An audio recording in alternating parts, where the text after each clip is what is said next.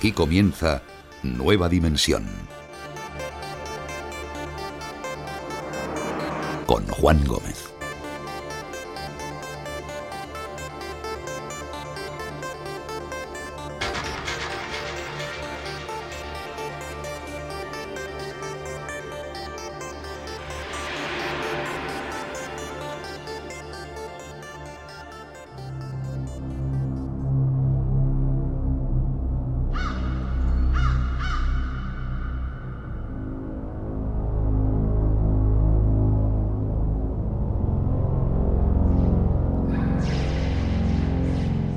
Buenas noches amigos.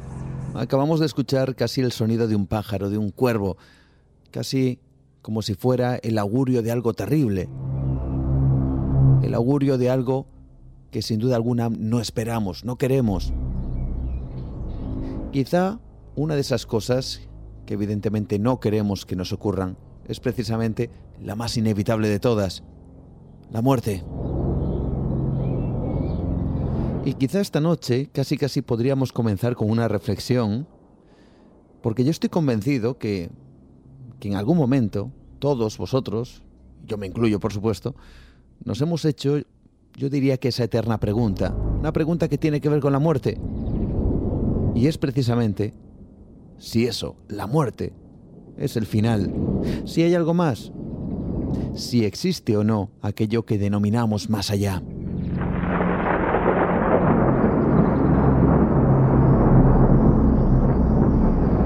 Sabemos que en las diferentes culturas el tratamiento de este asunto es diferente. Sabemos que la religión y las creencias marcan profundamente el concepto que tenemos de lo que puede esperarnos si es que algo nos espera al otro lado. Y sabemos que existen personas que aseguran haber visto a aquellos que en su día fallecieron y que dicen que traspasaron ese umbral. Me estaba lavando las manos en el lavabo y puse la cámara al lado. Alguien me hizo una foto mientras mi cámara estaba allí y no fui yo. Oí mucho ruido de pasos que subían por las escaleras. Se abrió una puerta en el segundo piso y luego se cerró. Salí del salón y vi a una mujer saliendo de la habitación donde estaba mi equipo. No había nadie allí. Me dijeron que habían visto a la señora Lim. Hoy es el aniversario del funeral de su marido. Va al funeral. Me llamo Joe Swass y creo que hay algo después de la vida. En mi opinión, los fantasmas son los espíritus de los muertos y están aquí porque tienen alguna tarea pendiente, porque quieren enviar algún mensaje o simplemente porque esperan que Dios los lleve al cielo o al infierno.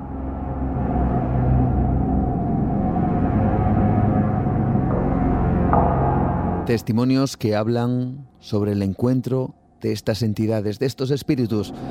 Lo cierto es que más allá de, de creencias o culturas, la experiencia de aquellas personas que dicen ver el alma de un fallecido son realmente similares y en muchos casos dichas experiencias van más allá de una mera observación fantasmagórica, trasladándose al plano de la comunicación. Esos supuestos familiares o conocidos dejan mensajes, establecen, como digo, una comunicación envían unas últimas palabras. ¿Puede ser posible? No hablamos de Ouija, no hablamos de psicofonías, no hablamos de mediums o personas que aseguran conectar con esos espíritus. Hablamos de una comunicación directa entre los fallecidos y los vivos de manera, como digo, directa, sin intermediarios y sin instrumentos que sirvan para dicho encuentro. Experiencias recogidas en todo el mundo por infinidad de investigadores que, a través de los testimonios, quieren arrojar algo de luz, quizá alguna respuesta. Muchos se intrigan, muchos se preguntan si esto es así. ¿Se puede enviar un mensaje, una comunicación desde el más allá?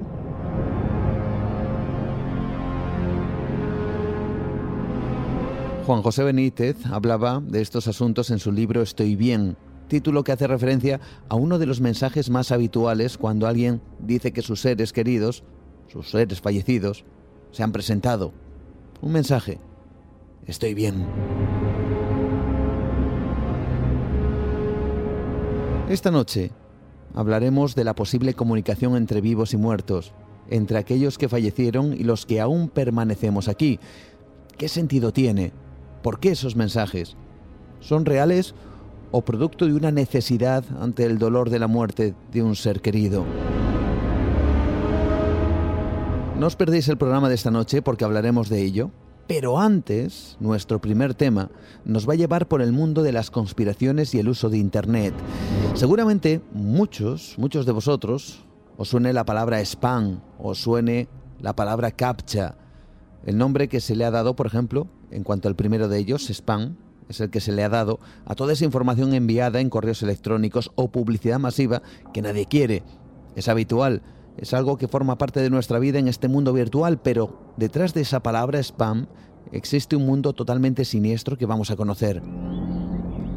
Y como digo, veréis amigos, también esto es muy habitual, ya sabéis, registrarse en una página web y cada vez que os queréis identificar, ¿cuántas veces nos ha pasado que os piden que pongáis una serie de números o de letras o que identifiquéis una serie de imágenes que se muestran en la página para poder acceder? Es esa otra palabra que he dicho, es el conocido CAPTCHA, el cual hay que completar para poder identificaros. Bueno, tras ese gesto, parece que también existe un interés oculto que tiene que ver con la creación de una gran inteligencia artificial, porque todos estos requisitos que nos piden tienen un propósito que resulta realmente inquietante. Y esta noche vamos a descubrirlo con nuestro compañero Miguel Ángel Ruiz. Nuestro propósito es adelantarnos en dos mundos, el virtual, donde parece que la manipulación al usuario cada vez es más importante y tiene, como digo, un propósito oscuro. Y por otro lado, el mundo del más allá, que será protagonista con esa posible evidencia de comunicación entre muertos y vivos. Estos son algunos de los temas de esta noche, así que comenzamos. Bienvenidos, bienvenida gran familia dimensionaria. Esto es Nueva Dimensión ¿Preparados todos? Porque el mundo virtual nos espera, también la conspiración y la manipulación en nuestro primer tema, con Miguel Ángel Ruiz, el mundo de Internet y luego el mundo de los muertos, en comunicación con el mundo de los vivos. Comenzamos.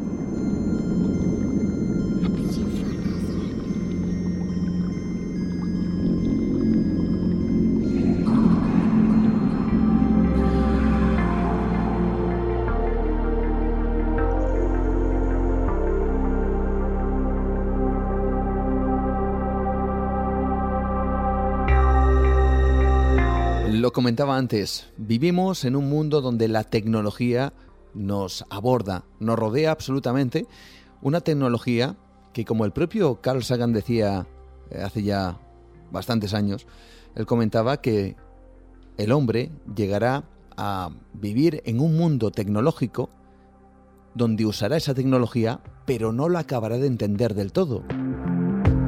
Lo cual parece una contradicción porque precisamente si utilizamos algo Alguien diría que deberíamos saber, deberíamos conocer cuáles son los detalles de ese mismo, en este caso, instrumento que utilizamos, un móvil, una tablet, un ordenador, cualquier elemento que ahora mismo nos sirve precisamente para hacer nuestra vida mejor.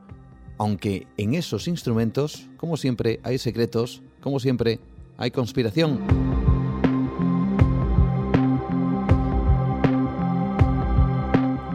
Moviendo la cabeza al ritmo de, este, de esta sintonía. Está nuestro compañero Miguel Ángel Ruiz, que una vez más regresa a los micrófonos de Nueva Dimensión. Hay que decir que además es el encargado de llevar la sección de conspiraciones de la revista Año Cero, una labor, yo no sé si le complica la vida o no, sobre todo por el tema de que puede tocar ciertos temas que, que quizá a uno, al menos a mí, yo confieso que me pueden dar cierto, cierto miedo. Miedo no con mayúsculas, pero sí al menos cierto recelo. Y él sin ningún problema no solo lo investiga, sino que lo escribe y lo divulga. Con nosotros, divulgando precisamente todos estos temas, Miguel Ángel Ruiz, que está con nosotros. ¿Qué tal? Buenas noches. Pues muy bien, muy, muy contento. He venido aquí a, yo creo que contar una historia bastante desconocida. Tenemos aquí un sándwich los dos de, jamón. Ya explicaremos por qué. Explicaremos por qué, sí. Pero yo creo que hoy vamos a hacer un programa diferente. Un programa de una historia de todos nosotros, de todos los oyentes, pero yo creo que una historia bastante desconocida de, nuestra relación con la tecnología, especialmente de nuestra relación con Internet, ¿no? De una de, de, ¿cómo vamos a decir, no? Una especie de historia oculta un poco de nosotros mismos, de, cómo nos hemos ido relacionando con la información, con los ordenadores, de una cierta guerra que ha ido surgiendo, ¿no? En ese sentido, em, eh, entre lo que empieza a ser cada vez más difusa la relación entre el hombre, la máquina y sobre todo la identidad detrás de la máquina.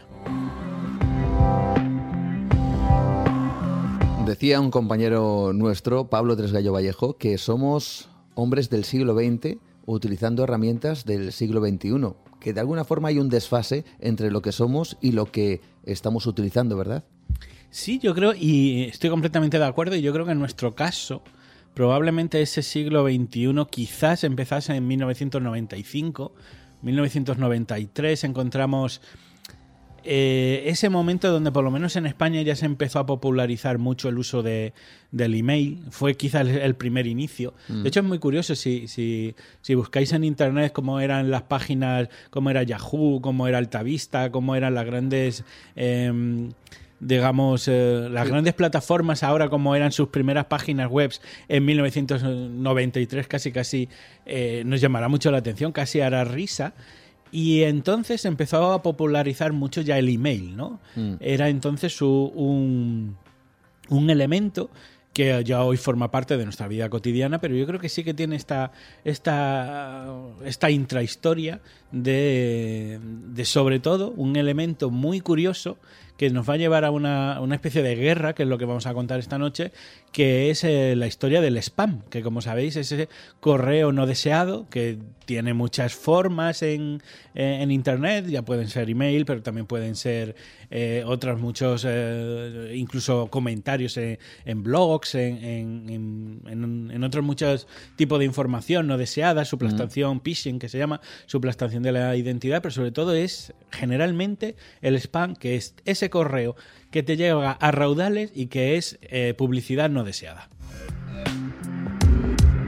Antes decías que tenemos aquí un bocadillo, de jamón. Vamos a explicar por qué. Y yo me gustaría, aunque sea anecdotario sin duda alguna, el, el inicio, el comienzo de esta palabra, la palabra spam, esto tan extraño que de repente, como dices, en los años 90, mediados de los 90, empezó a conformar y a formar parte también de nuestro vocabulario hasta nuestros días, que es casi casi, yo no sé si la Real Academia de la Lengua está pensando o no poner esta palabra dentro del diccionario, pero sin duda alguna es uno de los eh, vocablos que más se utilizan a día de hoy también. Sí, pero bueno, eh, lo que es moderno es eh, el spam como significado de correo no deseado. Pero en realidad el spam es mucho más antiguo y merece muchísimo la pena contarlo porque mm. esto es la historia de una especie de, de, una marca que casi casi acaba siendo como un mote, de una marca de, de jamón, mm, que de hecho viene de Space Ham, que es eh, como jamón picante, que yo creo que es eh, de poco después de la Segunda Guerra Mundial, donde era una especie de, de, jamón enlatado que se, podría, que se podía abrir sin un abrelatas. Y, y bueno, eso no pasaba de ser una especie de de marca que pasaría, bueno, pues más o menos conocida, pero no te voy a decir sin pena ni gloria, pero una marca normal, hasta que los geniales Monty Python la acogieron como, eh, digamos, eh, origen de uno de sus sketches mm. humorísticos en el que llevan, yo qué sé, lo, lo delirante a, a, un nivel casi de, de, de genialidad y, el spam empieza a ser algo, eh, concretamente en, el humor de los, de los Monty Python, algo que estaba en todos sitios y a que a lo mejor no te gustaba, pero el spam, no sé, en algún momento les debió de gustar cómo sonaba eso de spam, spam, spam, y, ahí empezaron ellos a popularizarlo, ¿no? Pues vamos a intentar descubrir precisamente ese inicio del spam eh, con los Monty Python. Esta es una de las cosas que, bueno, pues que nos gusta también eh, que escuchéis y que conozcáis aquí en Nueva Dimensión. Los Monty Python, si alguien no los conoce, un grupo británico humorístico que hicieron muchas cosas precisamente para el cine también, también sketch de televisión y entre ellos se encontraba este que vais a escuchar en donde hay varias personas, traduzco más o menos la escena, eh, preguntan ¿Qué hay para desayunar? Unos dicen, pues hay, hay huevos, hay, hay salchichas, hay bacon y hay spam. Y estamos en un restaurante donde, curiosamente, todos, todos, todos los platos del menú tienen spam. Vamos a escucharlo. Egg and spam, egg bacon and spam, egg bacon sausage and spam,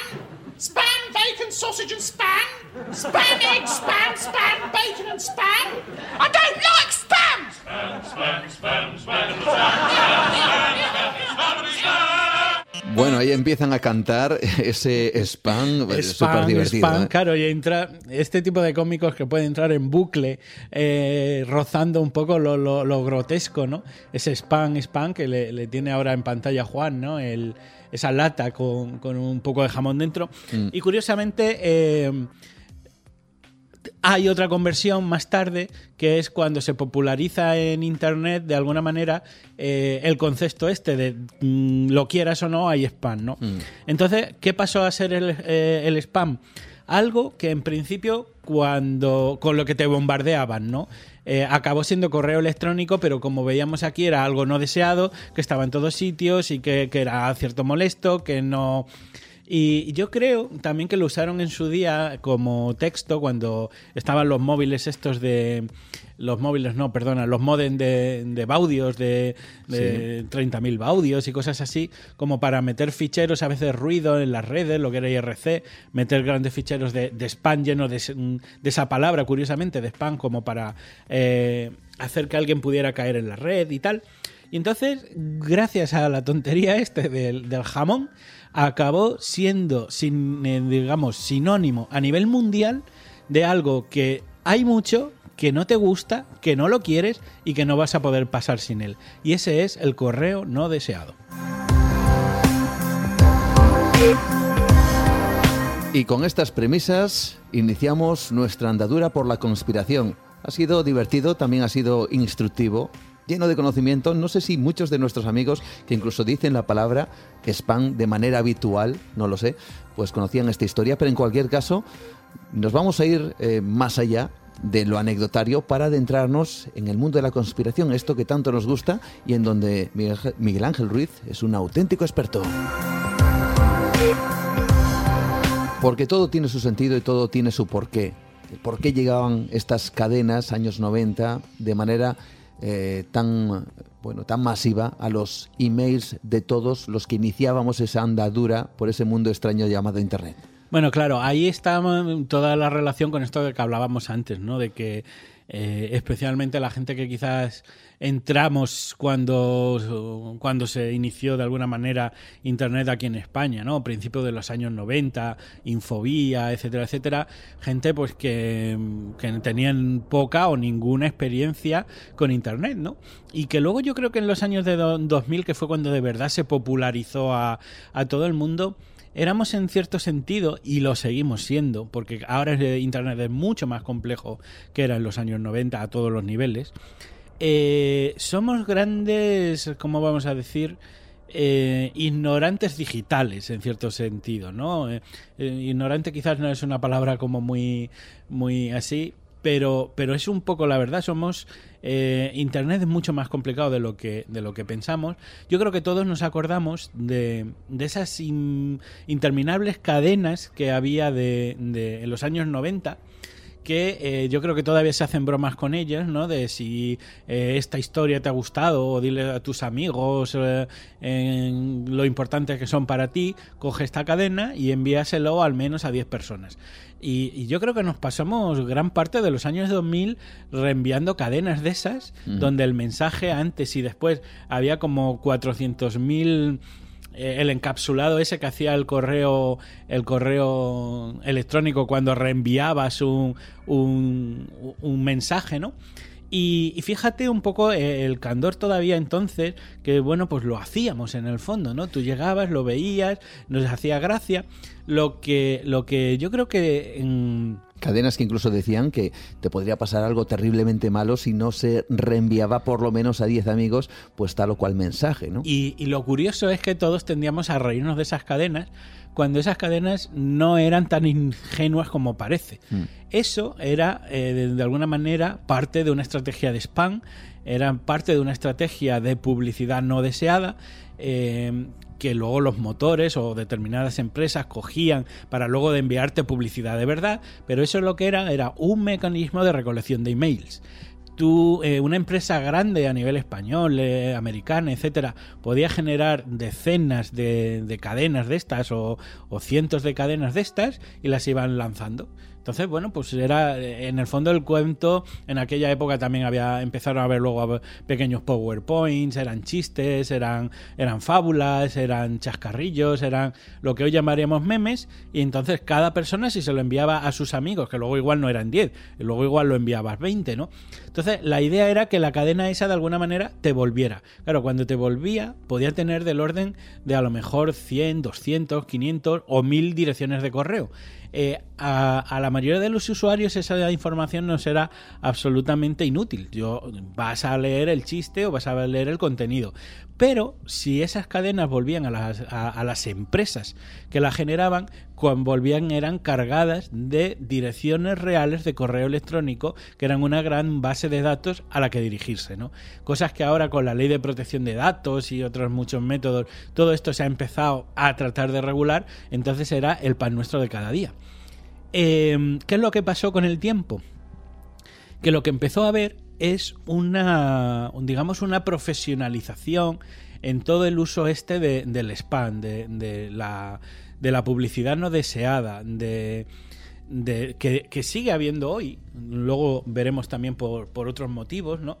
Pero eh, estas, estas empresas, que incluso algunas veces he oído referirse a ellas como granjas de spam, que serían empresas eh, bueno, yo no sé si llamarlas empresas, pero desde luego tienen su, su modelo de negocio y su vinculación y que ahora mismo eh, le dan a todo y que una de las cosas que empezaron es, eh, fíjate, ¿no? Eh, con el tema del si habéis tenido, por ejemplo, un blog, ¿no? Por ejemplo, el... fíjate cómo será el tema del spam, que te voy a hacer publicidad de mi blog, ¿no? Hmm. Es que... Mm, eh, Sabes que tengo una web que se llama Dispolitics y y precisamente en la zona de comentarios de, mi web personal de Dispolitics, que podéis visitar, visto cómo está el tema, de, el tema del spam en todo, ¿eh? se te meten incluso en directo, mm. eh, en los comentarios hay mucha gente, muchos comentarios ficticios que de alguna manera suben comentarios a, cualquier, a cualquier blog, ¿no? Ahora mismo, por ejemplo, hay un motor que me parece que se llama Akismet, que es un motor que detecta que eso es spam y, digamos, lo pone en una especie ya de papelera directamente para que a ti no te moleste. Claro, ¿quién hay generando miles de emails, de comentarios, etcétera, etcétera? Cuando tú luego lo vas a mirar, mucho de todo ese comentario, mm, de todo ese contenido es grotesco hablamos, no sé, de cosas de, por ejemplo, la Viagra es el rey del spam. Mm. De, enlaces para comprar eh, Viagra precios muy, muy baratos, etcétera, etcétera. Eh, cosas así como hay incluso enlaces a porno, alargamiento de pene y cosas mm. así que cuando tú ves los mensajes te das cuenta que son tremendamente grotescos. Claro, aquí lo que hay es un vector, un motor de infección de, virus, de troyanos, de malware, o sea, todo esto que parece que es una cosa como que no va a ningún sitio, con que tú pinches te lleva a, a webs malintencionadas que sí buscan robarte tus datos y qué tal. Y que eh, todo ese tráfico también se mueve en parte porque con que uno pinche, y a lo mejor ellos saben que la mayoría de la gente no va a, no va a picar, ¿no? Luego también hay a veces email de estos de alguien que, que eso ya entraría un poco, también es spam, pero entraría en el fraude, ¿no? Mm. De alguien que dice que tiene un dinero y que si, pero no lo puede cobrar y que si tú le prestas, entonces sí, o gente que que dicen que un amigo suyo está se ha quedado en el extranjero y que si le mandas un dinero, o sea, en el fondo ahí hay como una gran marea de un montón de, de diferentes estrategias, vamos a decir, para llamar la atención, pero todo, de alguna manera, como decimos, es, spam, ¿no? ¿Y qué es lo que pasa? Que esto dejó de hacerse al estilo manual hace como en los años 90 y esto empezó a robotizarse, empezó, eh, fueron, digamos, se cambió la estructura empezó a haber servidores y servidores que lo que hacen es que barren internet, que detectan miles de webs, que meten publicidad, o sea, que detectan correos electrónicos que te lo mandan a, pues, digamos, a ti. Lo que pasa que esto empezó a ser una guerra. Porque ya no necesitan, digamos, las empresas que eh, se recojan esa gran cantidad de, bueno, de de, contenidos de email a través de esos mensajes que les rebotaban una vez más, sino simplemente ya hay un, un robot que podríamos denominar un software que se encarga de barrer literalmente Internet para ir buscando esos emails, por ejemplo, entre otras muchas informaciones, para luego ellos hacer uso de ello. Claro, y pero sobre todo es que era el trabajo que antes hacían personas, lo empezaron a hacer robots. Hasta con el punto de que los robots tienen la capacidad mm, de, eh, por ejemplo, registrarse en una página para... Em, pues para poner comentarios, para poner tu, su publicidad ahí, para poner su spam. Un robot haciendo comentarios dentro de páginas como si fueran humanos. Exactamente. Caray. Y aquí empieza una divertida guerra que durante años ha estado mmm, llevándose a cabo, peleándose, eh, ocurriendo frente a nuestros ojos sin que nos demos cuenta. Seguro, Juan, si eres ya un usuario con cierta experiencia en el mundo de Internet, ¿recuerdas el día en el que te fuiste a registrar en una web o quisiste hacer un pedido eh, eh, a comprar un libro o bajar o pedir un CD por Internet mm. y que de pronto hubo un, un elemento o incluso para entrar en tu correo de, en tu correo de tu, tu cuenta de correo mm. y ves que de pronto te dicen pon aquí estas letras que hay arriba, este catch-up que se llama. Y de pronto veías unas como letras. Una especie de código, unas letras extrañas. Unas letras así como totalmente distorsionadas y tal. Y te preguntaste por qué es eso. O sea, realmente, ¿cuál es el objetivo de, de esas letras que mm, la gran mayoría de las veces se leían bien, puede ser que te equivocaras alguna vez, pero eso empezó a ser cotidiano. Mm. Eh, el objetivo de eso, Juan, era empezar a establecer una, digamos, un, primer firewall, es decir, un cortafuegos, un, una diferencia o una barrera para distinguir que eran un humano de una máquina. Porque en esto empezó de alguna manera a, plantearse eh, en cascada, en serie, un problema que ya había mm, predicho el matemático Alan Turing, eh, creo que era en torno a 1950 o así, eh, incluso antes, que era eh, lo que es el test de Turing, que es saber por Internet si otra persona es una máquina o una persona. Mm. O sea, otro agente, a otra persona, a otro algo con el que tú con el que tú puedes interactuar en internet, darte cuenta si eso es una máquina o no. Y entonces, ¿cuál era el problema? Que muchos de estos servicios, a la hora de, entrar en cuentas de correo, a la hora de entrar en, en muchas cosas, no solamente era tu contraseña, sino también establecer una eh, una barrera para distinguir al humano de la máquina, ¿no? Existe mucho más de lo que nos cuentan. Una realidad oculta. Nueva dimensión. ¿Cómo me recuerda esto? Y seguiremos con el tema, pero ¿cómo me recuerda esto a un experimento en donde precisamente se pedía a varios usuarios humanos que interactuaran en un chat con pues con alguien que hablaba con ellos y tenían que intentar averiguar si realmente estaban hablando con un adolescente real, alguien que en otro ordenador eh, fuera de carne y hueso, o a través de uno de estos robots que intentan imitar el comportamiento, en este caso, de una conversación de un adolescente. Eh, los primeros experimentos, creo que el resultado fue bastante pobre para ese robot, que no consiguió engañar a muchos, pero es cierto que en la última versión de este mismo experimento consiguió, si no recuerdo mal, eh, tener un porcentaje realmente alto, por encima del 50% de personas que creían estar hablando con otra persona de carne y hueso, cuando en realidad lo estaban haciendo con un robot. Claro, es que desde que se planteó todo el reto este de la de la inteligencia artificial, especialmente el test de Turing, el test de Turing es si tú hablas con un bot conversacional a través de Internet, que la mayoría de, vamos a decir, de los jueces de ese experimento tienen que determinar si el otro agente, lo que hay al otro extremo de ese terminal de texto, es un humano o es una máquina. Esto tiene mucho que ver con todo lo que estamos hablando. Eh, el test de Turing, digamos, la, la, historia más formal. Durante muchos años eh, el test de Turing las máquinas lo perdían pero fue un chico que eh, en junio de 2014 un robot llamado Eugene Gosmant superó por primera vez el test de Turing. Mm. Claro, eh, aquí hubo un poco de polémica porque es que la inteligencia artificial, que era de, en el fondo un robot, simuló ser un chico ruso que hablaba en inglés de 13 años. Entonces se equivocaba. Claro, se equivocaba hablando en inglés y se equivocaba un poco, con, pero a ver, era ruso y tenía 13 años. Con lo cual logró, logró convencer al jurado mm, a más del 50% del jurado de que a pesar de tener 13 años y a pesar de, de que su dominio del inglés no era muy bueno porque era ruso, era un humano y realmente era una máquina. Junio de 2014, la primera vez que se pasó el test de Turing. Alguien habría seguramente que os estaría planteando por qué este tipo de experimentos, cuál sería el uso final, más allá de lo curioso. Vamos a pensar de todo esto. Bueno, el test de Turing como sí también es una especie de medida un tanto hito para ver qué tal de bien está estructurada la inteligencia artificial. Pero vamos a decir que esto sería, aunque tiene su aplicación, no- eh, eh, el test de Turing este, como tal, como estaba montado aquí, eh, era un poco más o menos que un concurso. Es decir, yo, yo programo un bot conversacional, lo llevo aquí y si, y si finalmente, no sé, obtengo el premio del jurado o paso realmente el test de Turing, pues es como una una un reconocimiento, un premio, ¿no? Una manera de saber de que tú como programador de inteligencia artificial estás bien. Pero esto no debe dejar de ser un concurso con, mm, con la guerra con la que estábamos empezando a librar, que era el tema de los catch-up, de ver qué es lo que estaba pasando.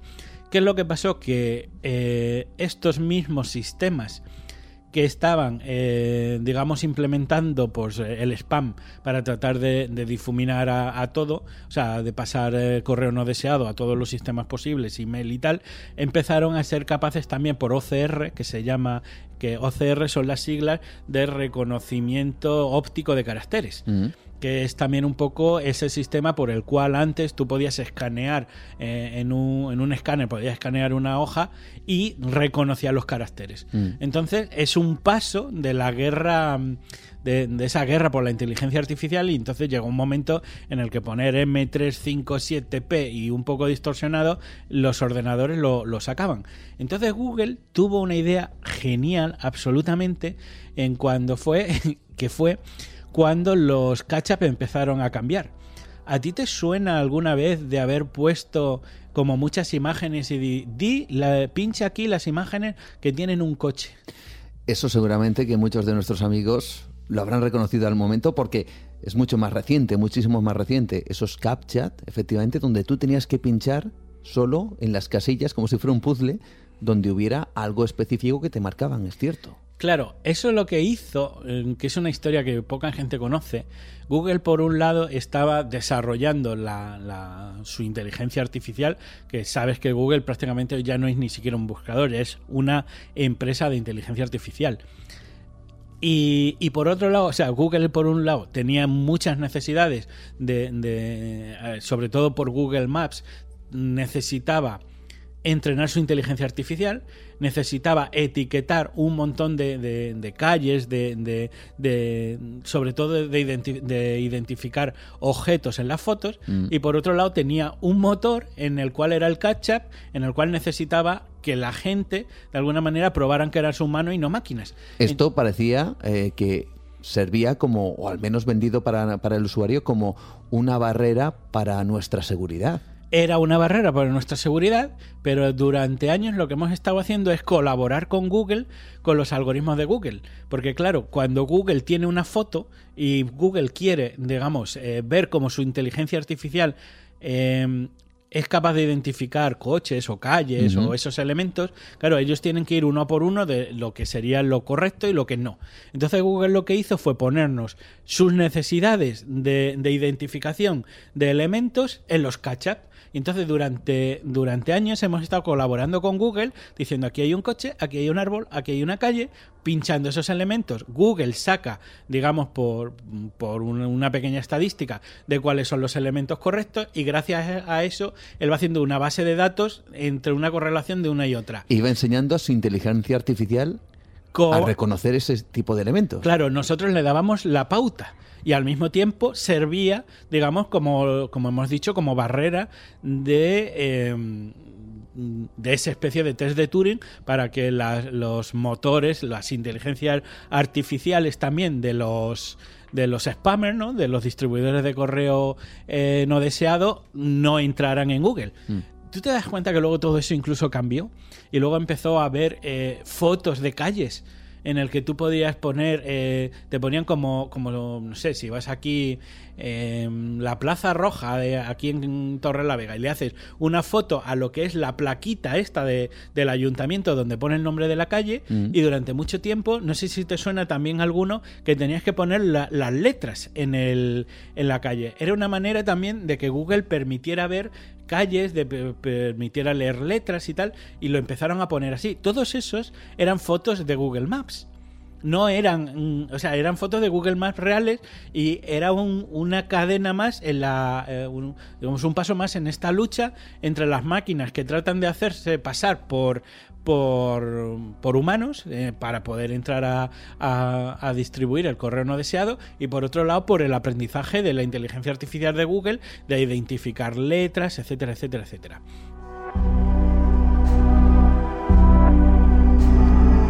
Luego hablaremos eh, de, las nuevas plataformas, incluso de las redes sociales, porque yo estoy seguro que a muchos de nuestros amigos eh, le están surgiendo muchas preguntas, a mí también. Eh, quizá podamos entrar en esos perfiles que de repente aparecen, que nos envían solicitudes de amistad, de, generalmente de chicas, con nombres extrañísimos, muchos de ellos, y uno, bueno, le cuesta quizá pensar que, que esos sean personas de verdad que están creando con su ordenador perfiles falsos. Quizá haya una inteligencia artificial por detrás que lo haga porque ya ha aprendido, gracias a nosotros, cómo hacerlo.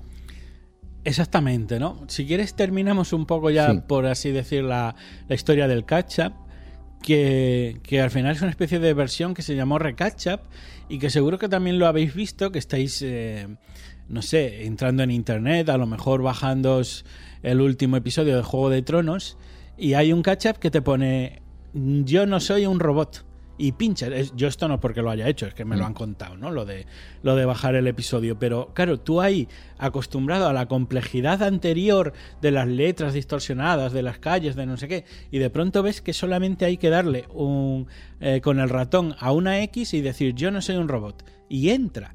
Y dices tú, pero si esto es casi lo más absurdo ya de, todo, ¿no? Es decir, fíjate, está incluso en las entradas de, fibra de ONO, de, muchas webs corporativas. Lo tenemos aquí delante, eh, eh, no es un secreto, podemos contarlo. Eh, por ejemplo, la, la, la empresa Vodafone, en su correo electrónico que tiene que ver con la antigua ONO, pues resulta que para entrar en la cuenta de usuario del el email hay que marcar una casilla. Ya no hay que seleccionar imágenes, ya no hay que poner palabras, ya no hay que poner letras. Es simplemente una casilla donde hay que mover el ratón y al lado de la casilla, lo estamos viendo ahora, pone no soy un robot. ¿Y esto por qué? ¿Por qué? Porque ha desaparecido todas las letras, porque han desaparecido todo. Eh, supongo que por una parte porque a lo mejor Google ya no necesita tanto de que identifiquemos letras. Por otra parte porque los algoritmos de identificación de letras extrañas de, la inteligencia artificial acabó siendo mejor que la de las personas mm. y fallábamos más las personas que los, que los robots. Sino, pero también hay una cosa que aquí hay un cambio de estrategia. Tú coges el ratón, ahora mismo lo tienes encima de la mesa, tu, mano llega, guía al ratón hasta ese punto en el que haces clic diciendo yo no soy un robot y en el momento que haces clic tu ordenador o tu navegador coge mm, bastante información de ti y la transmite por internet. Solo por ese movimiento del ratón. O sea, al hacer clic, coge, cogen datos de tu ordenador, del, del navegador, de no se sabe lo que es, porque muchas cosas serán temas de, de, algoritmo de, Google, Chrome, etcétera, etcétera, o de, o de digamos, del dispositivo ese, de, esa pequeña aplicación, y lo transmite. Y eh, eso va, digamos, a, a, la web, al servidor, hacen una serie de algoritmos y ahí deciden si tú eres humano o no. Pero una de las cosas que deciden es cómo has movido el ratón porque se transmite también los últimos movimientos del ratón. Eh, los humanos tenemos una manera muy particular de, de, mover el ratón. No es como un ordenador que iría perfecto y tal, sino que tiene un cierto, el que tenga un poco de, mal pulso, o primero tenemos que coger el ratón, lo, lo, ponemos bien, lo movemos de una manera muy característica. Mm. Entonces, eso funciona no tanto por, por el clic, sino por los movimientos que tú, has que tú has hecho con tu mano. Y un ordenador sabe por cómo has movido tú el ratón si tú eres humano o no. Imagino que esto con el tiempo volverá a cambiar y le darán otra vuelta de tuerca, etcétera, etcétera. Pero a mí me parece una, mm, una historia muy interesante de esa lucha por saber en Internet eh, quién es un robot y quién es una máquina por gente tratando de identificar a máquinas que quieren entrar como si fueran personas y máquinas estableciendo formas de identificar a otras máquinas frente a los humanos. Y yo creo que todo esto tiene una especie de, de, moraleja porque, como decíamos ahora, Internet se ha, ganado muchísima complicación, ¿no? muchísima complejidad, perdón. Mm. Eh, tú piensas que ahora mismo eh, cualquiera, cualquiera de nuestros oyentes seguro tiene una, cuenta de, de, correo electrónico y esa cuenta de correo electrónico tiene un buzón de correo no deseado. Y ese buzón de correo no deseado, digamos, le protege, ¿no? Eh, cada correo que llega nuevo le identifica, le analiza y si es sospechoso, a veces Puede ser que haya correo de verdad que acabe en ese buzón. Seguramente algún correo no te ha llegado y te han dicho, mira en el, en el, en el en la carpeta de no deseado. Vas y efectivamente está allí. A veces se equivoca, pero sobre todo lo importante es que hay un elemento que está analizando constantemente todo lo que nos entra. Si seguimos viendo, digamos, esta guerra, esta visión mm, de Internet en el que, digamos, a, a nivel de ingeniería informática no distinguiríamos tanto entre personas y máquinas, sino que los llamaríamos agentes. Porque a priori, quien, quien, interactúa con una web o con un servicio, tú no sabes si va a ser una máquina o una persona. Entonces se los denomina agentes, como una palabra, vamos a decir, bastante neutral, para mm. saber que es algo que es capaz de eh, cometer acciones, de, de mandar correo electrónico y tal y cual, pero no sabes al principio lo que es. Lo curioso, y esa.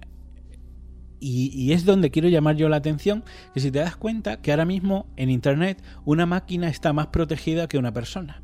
En el sentido de que las máquinas estas, por ejemplo las de cuentas de correo, tienen una carpeta de buzón no deseado.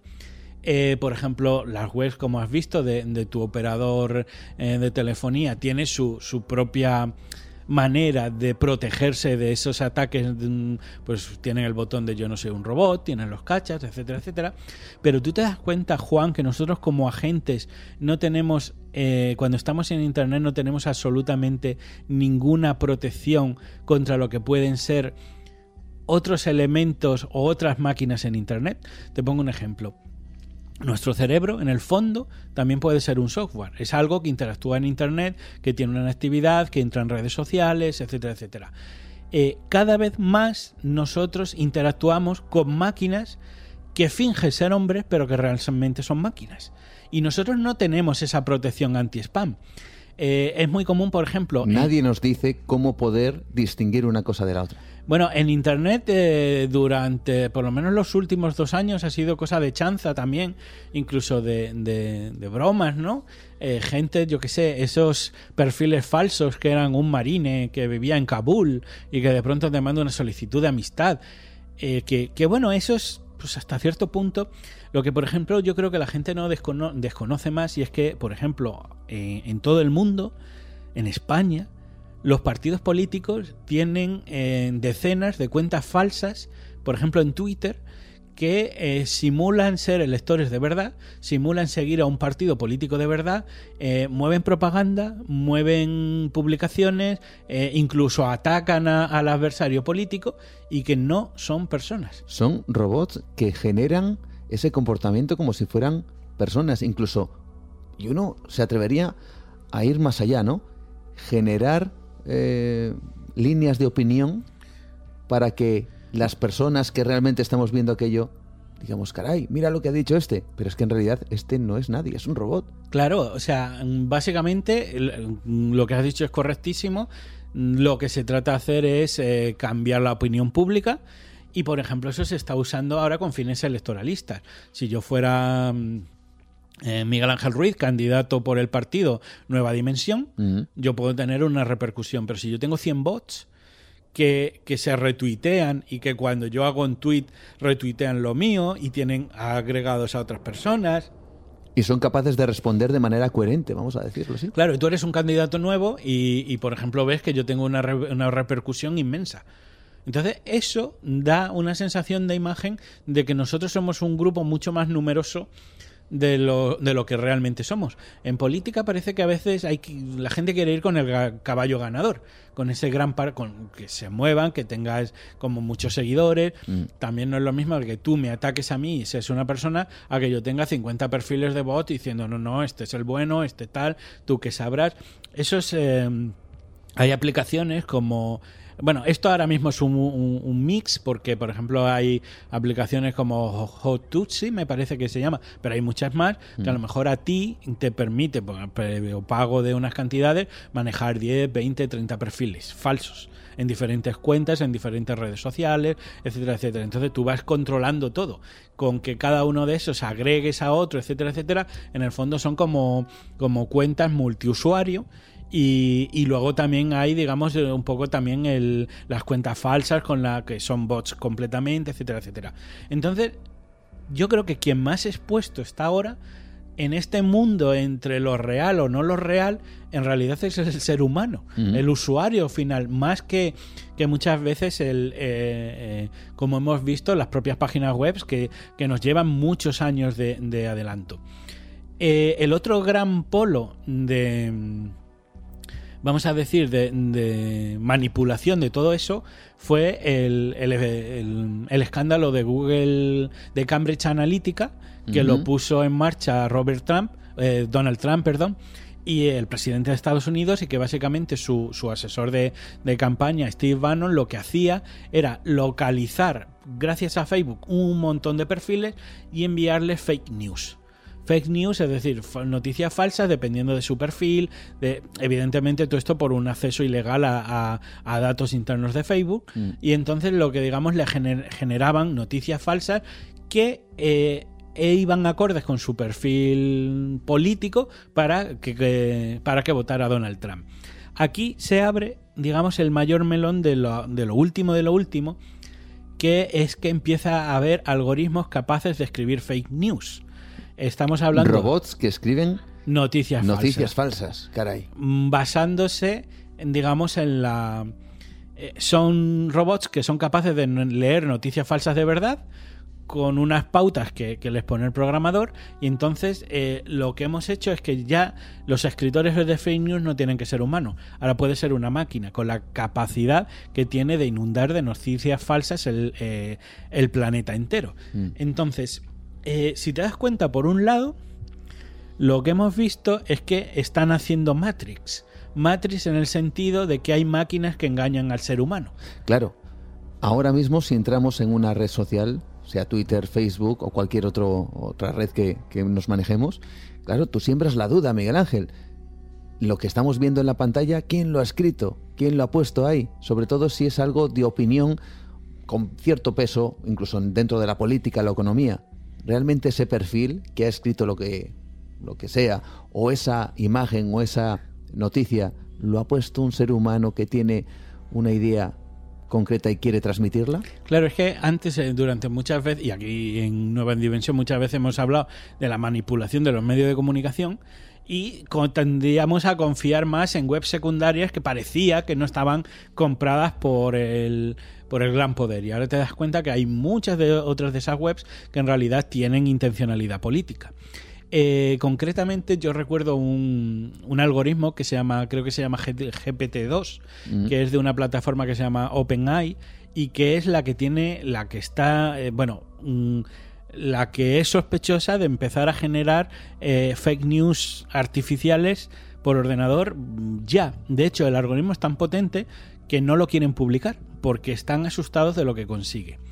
Piensa en el fondo que todo esto se está haciendo para orientar eh, políticamente a la, a, la, a la, opinión pública. Y no solo eso, sino también se están generando eh, estrategias de enfrentar a la población entre ellos, de establecer polos eh, políticos Mm, vamos a decir izquierda, derecha, centro, pero luego también otras muchas identidades, animalistas contra veganos, vegetarianos contra em, feministas, machistas, o sea, van haciendo como muchos grupos y hay muchas noticias fake news para atomizar a la sociedad. Eh, establecer comunidades virtuales y mantener un nivel de, de crispación, un nivel de, vamos a decir, de enfrentamiento entre ellos. Eh, esto se publicó hace poco en un, en un estudio en el que eh, un grupo de académicos de universidades eh, habían analizado o llegaron a la conclusión que lo que le interesaba al poder era establecer siempre, digamos, un nivel de conflicto, un nivel de, guerra, de, de, guerra de opinión, vamos a decir, de, desafección entre diferentes grupos políticos, como hemos estado hablando también de, identidades personales, de LGTBI, de, que si machistas, que si Vox, que si feministas, que estuvieran siempre en guerra unos con otros, pero hasta a cierto nivel. Vamos a decir que, que, hubiera siempre, digamos, un, un, cierto conflicto, pero que, estuviera más o menos mm, calmado, pero activo para que en un momento dado con ciertas noticias pudieras, o sea, hubiera un nivel, crear un nivel de resentimiento base para que en un momento dado que un estado, un grupo interesante quisiera,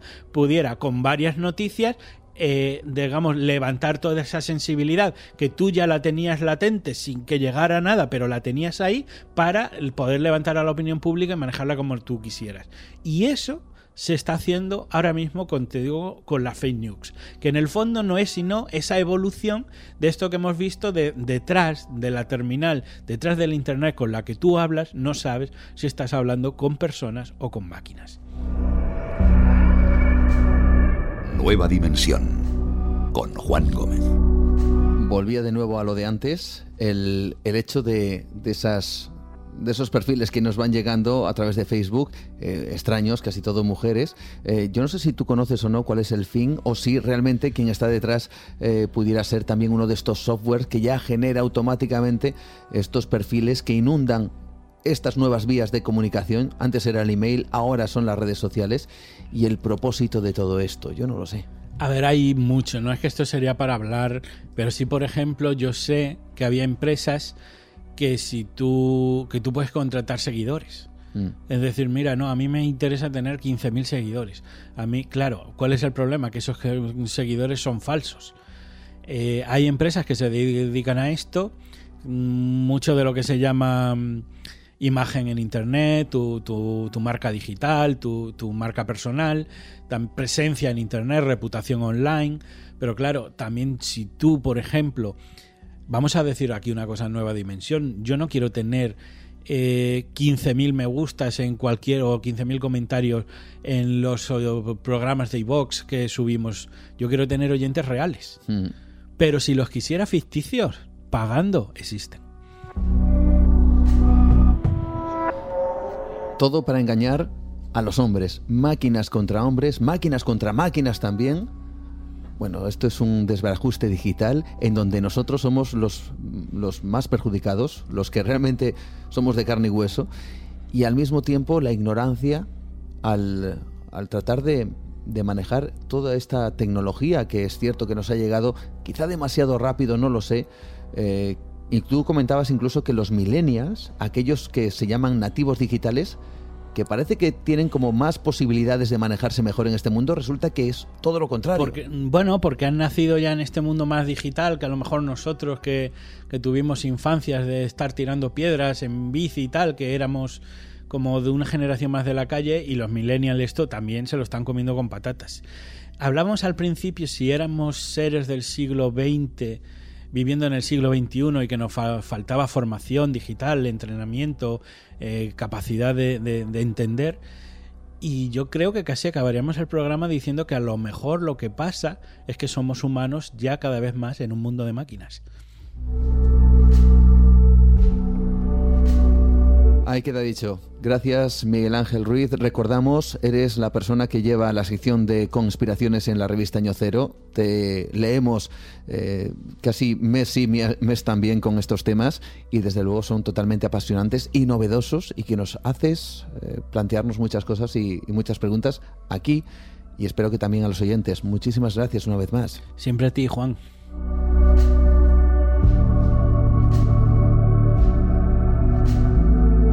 Nueva dimensión. Adéntrate en otra realidad con Juan Gómez.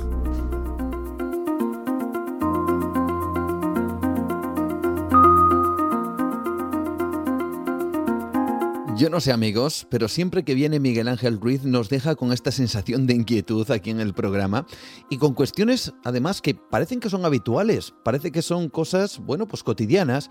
Eh, ¿Quién no ha recibido una publicidad masiva en su correo? ¿Quién no ha recibido eh, ese tipo de, de elementos cuando va a entrar a una página web? ¿O quién no ha tenido que activar ese captcha? Bueno, pues eso que parece tan habitual ya en este mundo de Internet, resulta que tiene sus secretos.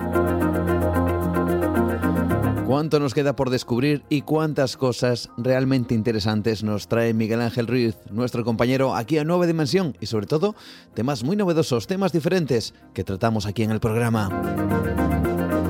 Por supuesto, el mundo de Internet tiene muchísimas cosas como estas que llevan casi casi a la preocupación, pero también, por supuesto, tiene otra parte, otra faceta evidentemente maravillosa, como es por ejemplo la posibilidad de contactar, de estar precisamente así, escuchándonos ahora mismo a través de esta radio virtual, a través de nuestro podcast en ivox.com. Y por supuesto esta gran familia dimensionaria no podría quizás ser tan grande de no ser precisamente por esta increíble herramienta que desde luego nos conecta. Y por supuesto, hablando de conectarnos, ya sabéis nuestras vías en Facebook, Nueva Dimensión o mi perfil Juan Gómez Ruiz, también Twitter, arroba Nueva de Radio, Instagram Nueva Dimensión Radio. Recordamos también nuestro número de WhatsApp 643 84 83 63 643 84 83 63. Podéis enviar vuestros mensajes, vuestras experiencias que nos están llegando cada vez más. Nos contáis casi casi en privado a través de ese número de WhatsApp las cosas que os suceden y son de verdad totalmente alucinantes. Y gracias precisamente a ese contacto también podemos participar de vuestros comentarios y de vuestras opiniones, que como siempre aquí en el programa son protagonistas. Recordamos que la semana pasada estuvimos hablando con eh, Mariano Fernández Urresti del enigma de las catedrales, el enigma de ese estilo arquitectónico, el gótico, que quizá tendría algo que ver con los templarios, no lo sabemos. Nuestro amigo Mariano Fernández Urresti opinaba que algo de ello podía haber. También con Carlos Ollés realmente nos hizo encogernos un poco el corazón en cuanto al misterio, casi casi yo diría que en cuanto al miedo, con esas apariciones, con esos casos realmente inquietantes del Aragón más sobrenatural. Y también nuestra compañera Rocío que nos habló de esos centinelas del bosque, aquellos árboles milenarios que aún permanecen casi casi como auténticos supervivientes en este mundo. El primero de los comentarios, el de Carlos M, que nos dice, deseando escucharlo, a disfrutar, un saludo. Antonio Lara, que también nos dice, en este caso, se proclama el segundo en comentar, dice, segundo, bien, ahora escucharlo. Emilio José Sánchez Morilla, que también nos dice, como siempre, espectacular. La sección de nuestro compañero José Manuel García Bautista, que por cierto estará de nuevo con nosotros abriendo ese cajón secreto, también tiene su parte de polémica, su parte de controversia. Esos objetos también hacen que la gente, bueno, pues eh, reaccione de una forma o de otra y que las historias que nos cuenta también, pues eh, hagan que evidentemente eh, haya cosas a favor y cosas en contra y que haya comentarios a favor y comentarios en contra. Simplemente ahí están nuestro compañero dando su trabajo, su labor, su buen hacer y dejando precisamente a la audiencia, a esta gran familia dimensionaria, que saque sus propias conclusiones.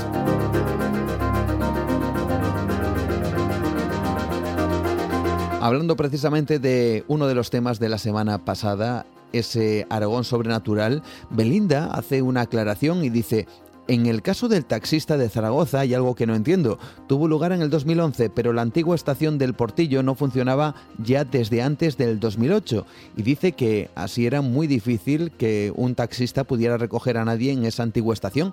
Bueno, no lo sabemos. Quizá esto nos lo tendría que contar Carlos Oyes, pero quizá alguien había decidido que en esa antigua estación fuera recogido. No lo sabemos. Niño difícil que también respecto a ese caso nos dice el cuento del taxista Maño ha sido de lo más aterrador que he escuchado nunca. Y continúa diciendo conservemos los taxis. Joan Macarra que nos dice Carlos Oyes es un crack. Kelembor, programón, programón, me ha gustado mucho. Iván que dice, y yo escuchando lo del taxista camino de Pamplona hacia Tudela, qué miedo. Como siempre, un gran programa. Un saludo desde Tudela. Pilar que nos comenta, muy buena la parte ufológica, Juan. Dice, pero Rocío, hoy de premio, qué preciosidad, soy de las que abraza a los árboles, esos árboles milenarios, esos árboles que hemos denominado como auténticos centinelas del bosque. Luma que nos comenta el programa de hoy ha sido especialmente interesante, pero los expedientes de Rocío sobre los árboles milenarios ha sido sublime, ha tocado mi tema predilecto y por tanto mi corazón. Gracias equipo, gracias a ti Luma. Curiel Ramón que nos dice, faltó el árbol de Santa María del Tule en Osaka, en México. Buen programa. Efectivamente, hay muchísimos árboles milenarios, no podíamos hablar de, todo, de todos ellos, pero obviamente ese árbol, el de Santa María del Tule en Oaxaca, México, es uno de esos árboles milenarios que son auténticos guardianes. John D que nos comenta menudo repertorio el de este programa. Para empezar, magnífico Mariano Fernández Urresti, una auténtica pasada. Mi ejemplar comenta el del libro, entendemos, el del libro de Mariano, dice, está volando, así que dentro de muy poco lo tendré. José Manuel García Bautista, Carlos Ollés, que es otra pasada. Cuenta cada caso espectacular, magnífico programa. Gracias también a Miguel Ángel que nos dice, me ha gustado mucho el podcast, sobre todo la parte de Aragón y la de Rocío y los árboles milenarios. Enhorabuena y gracias por vuestro trabajo y esfuerzo. Un abrazo desde Madrid. Gracias también a Mau Fresquito, así se llama, que nos da las gracias por el programa, lo mismo que Miquel, que dice impecable Juan, ya esperando que llegue el viernes, que ya estamos aquí. Y también gracias a David W. Dorado, que forma parte de esta familia dimensionaria. Gracias a todos por comentar. Ahora seguimos avanzando. Vamos precisamente en busca de ese cajón secreto de José Manuel García Bautista, que es muy especial porque va a mirar a los cielos, va a mirar a uno de esos objetos extraños, pero que en esta ocasión no se encuentran en la Tierra, sino que está precisamente fuera de ella. Es uno de estos, vamos a decir, objetos que parece que están rodeados de leyenda o de realidad, no lo sabemos. Es el satélite Black Knight. El satélite le llaman así el Caballero Oscuro. Vamos a intentar descubrir si realmente existe y cuál es su historia. Abrimos el cajón secreto de José Manuel García Bautista en este instante. No os lo perdáis.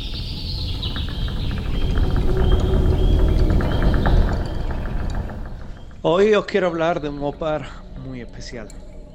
Extraño, porque no lo vamos a encontrar en la Tierra. Nos vamos a ir a nuestro entorno en órbita con el planeta. Y la verdad es que el Black Knight satélite es uno de esos misterios que, la verdad, inquietan hoy por hoy a todos los científicos que han tenido la oportunidad de investigarlo. Y eso que estamos haciendo referencia a uno de los asuntos que durante años han colmado las páginas de los medios de comunicación científicos y también alternativos. Y porque poco a poco se ha ido diluyendo por la falta de argumentos, pero que se le podría calificar de OPAR. Es un objeto imposible.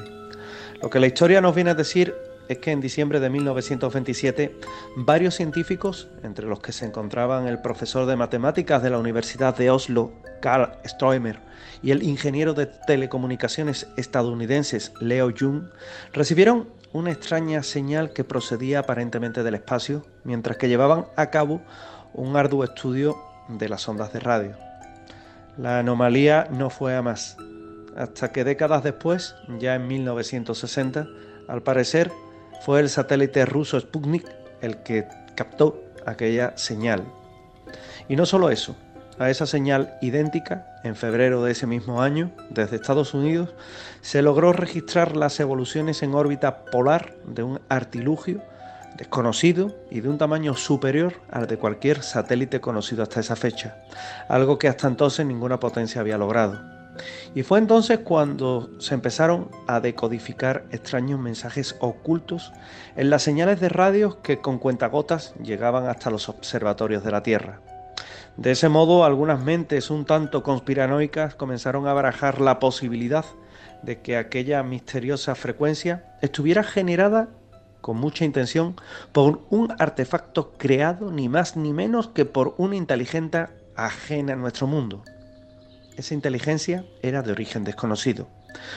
Pero es que la cuestión fue a mayores cuando el escocés Duncan Lunan, astrónomo de la Universidad de Glasgow y miembro también de la ASTRA, de la Asociación Escocesa de Tecnología e Investigación Astronáutica, creyó ubicar la escurridiza señal de radio. No menos cierto es que en la mente de los científicos de aquella época estaban las palabras del astrónomo estadounidense Ronald Braswell, que rompiendo todos los moldes de la ortodoxia se había atrevido a decir que dichas emisiones de radios intermitentes eran provocadas por una sonda enviada por una civilización de otro planeta con el firme objetivo de establecer contacto con nosotros. Pues bien, el citado Lunan se puso en marcha siguiendo los patrones de investigación que décadas atrás crearon los primeros en captar las extrañas señales de radio y fue algo más lejos. Tanto que en sus investigaciones como en sus exposiciones iba a dejar asombrado, porque el escocés aseguró haber descubierto el mensaje encriptado que se ocultaba en las mismas y ni más ni menos que era un mapa estelar que conducía directamente hacia un conjunto de estrellas ubicadas en la constelación del Boyero y más concretamente en un doble sistema llamado Epsilon.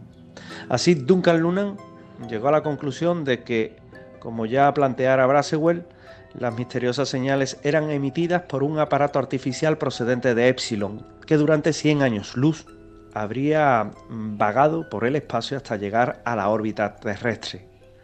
Y como ya se hiciera en 1977 con las ondas Voyager y el disco de oro titulado Sonidos de la Tierra, el misterioso artilugio habría atravesado las planicies estelares propulsados por una no menos extraña tecnología basada en la recolección de hidrógeno interestelar a la que habría que añadir la fusión nuclear. Y por si eso no fuera suficiente, en dichas emisiones de radio estarían contenidos valiosos datos referentes a la civilización que habría mandado la sonda al espacio. De ese modo, Duncan dando un paso más de lo aconsejado, se atrevió a traducir un supuesto mensaje a través de las citadas ondas de radio.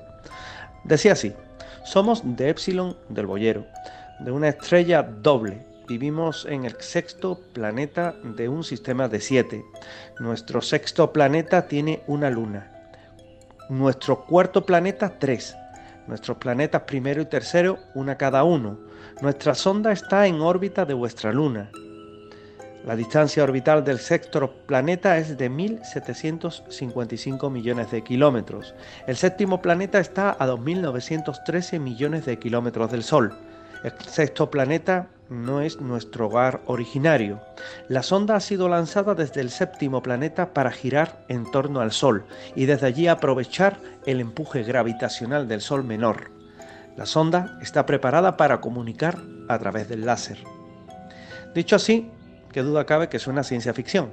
Pero no olvidemos que nosotros, como especie, ya dimos ese paso tal y como se ha dicho en anteriores eh, etapas científicas de la Tierra, pero también como se ha quedado registrado en la historia de lo que es la búsqueda del ser humano de inteligencias ahí afuera.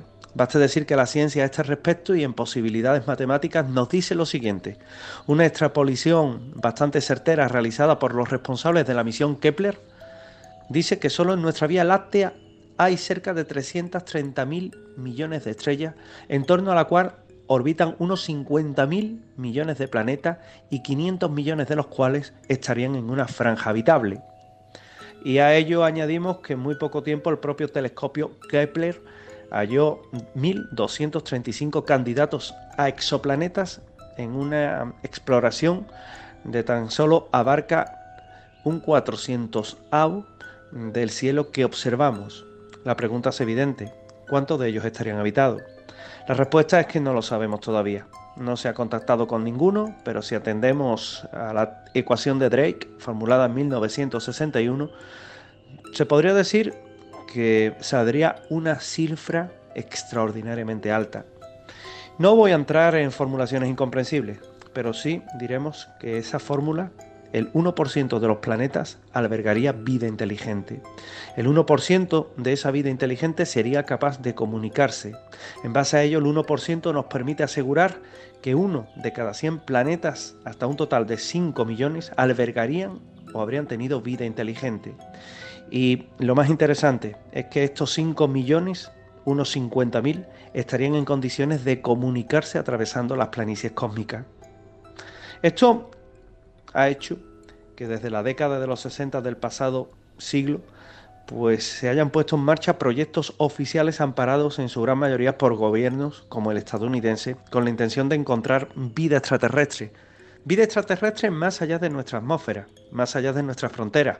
Proyectos como OZMA, CETI, SETI o Fénix son los más conocidos, pero hay muchos otros. El Gran Telescopio de Arecibo en Puerto Rico es el que ha centralizado buena parte de esos rastreos en busca de planetas que paradójicamente poco éxito hemos tenido.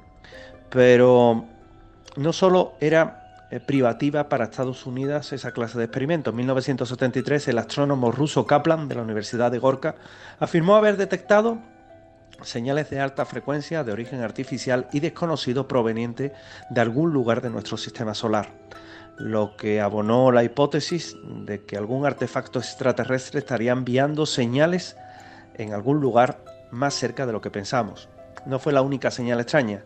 El 15 de agosto de 1977, a las 11 y media, a través de la radio del telescopio Big Air, se recibió una señal de radio desde el espacio de la zona de la constelación de Sagitario.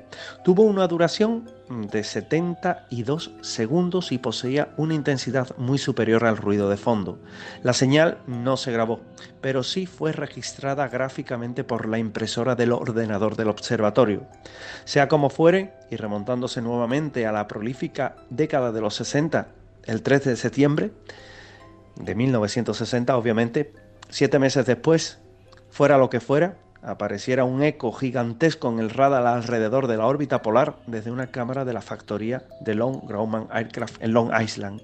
Y se logra captar una fotografía de un misterioso aparato, algo que no fue fruto de la casualidad, ya que la expectativa creada en medio mundo había hecho que desde principio del año los ojos de miles de personas miraran a los cielos a la caza y captura del objeto desconocido. Y lo que allí se veía era un aparato de gran tamaño, de tonos rojizos, virando y que se desplazaba a una velocidad superior a la de cualquier satélite terrestre, y siguiendo una trayectoria este-oeste. De este modo nació la leyenda del Black Knight, del Caballero Negro, un objeto de fuera de nuestro planeta que además fue visto tres años después por el astronauta Gordon Cooper, no excepto de cierto nerviosismo, aseguró que la estación de seguimiento de Muchea, en Australia, que un artefacto de color verde negruzco se estaba dirigiendo hacia la cápsula orbital en la que pretendía dar 22 vueltas a la Tierra. Poco se supo de aquel acontecimiento más allá de la explicación oficial, a pesar de que el radar de la citada estación captó un eco desconocido justo en aquel mismo instante. Y ¿Qué se dijo desde los estamentos militares? Pues que el bueno de Cooper había alucinado al sufrir las consecuencias de un accidente que le había causado altos niveles de dióxido de carbono en el interior de su cabina.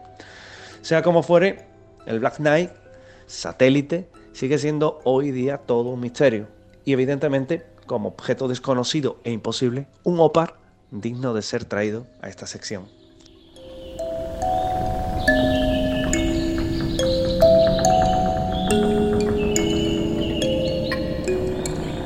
Nueva Dimensión.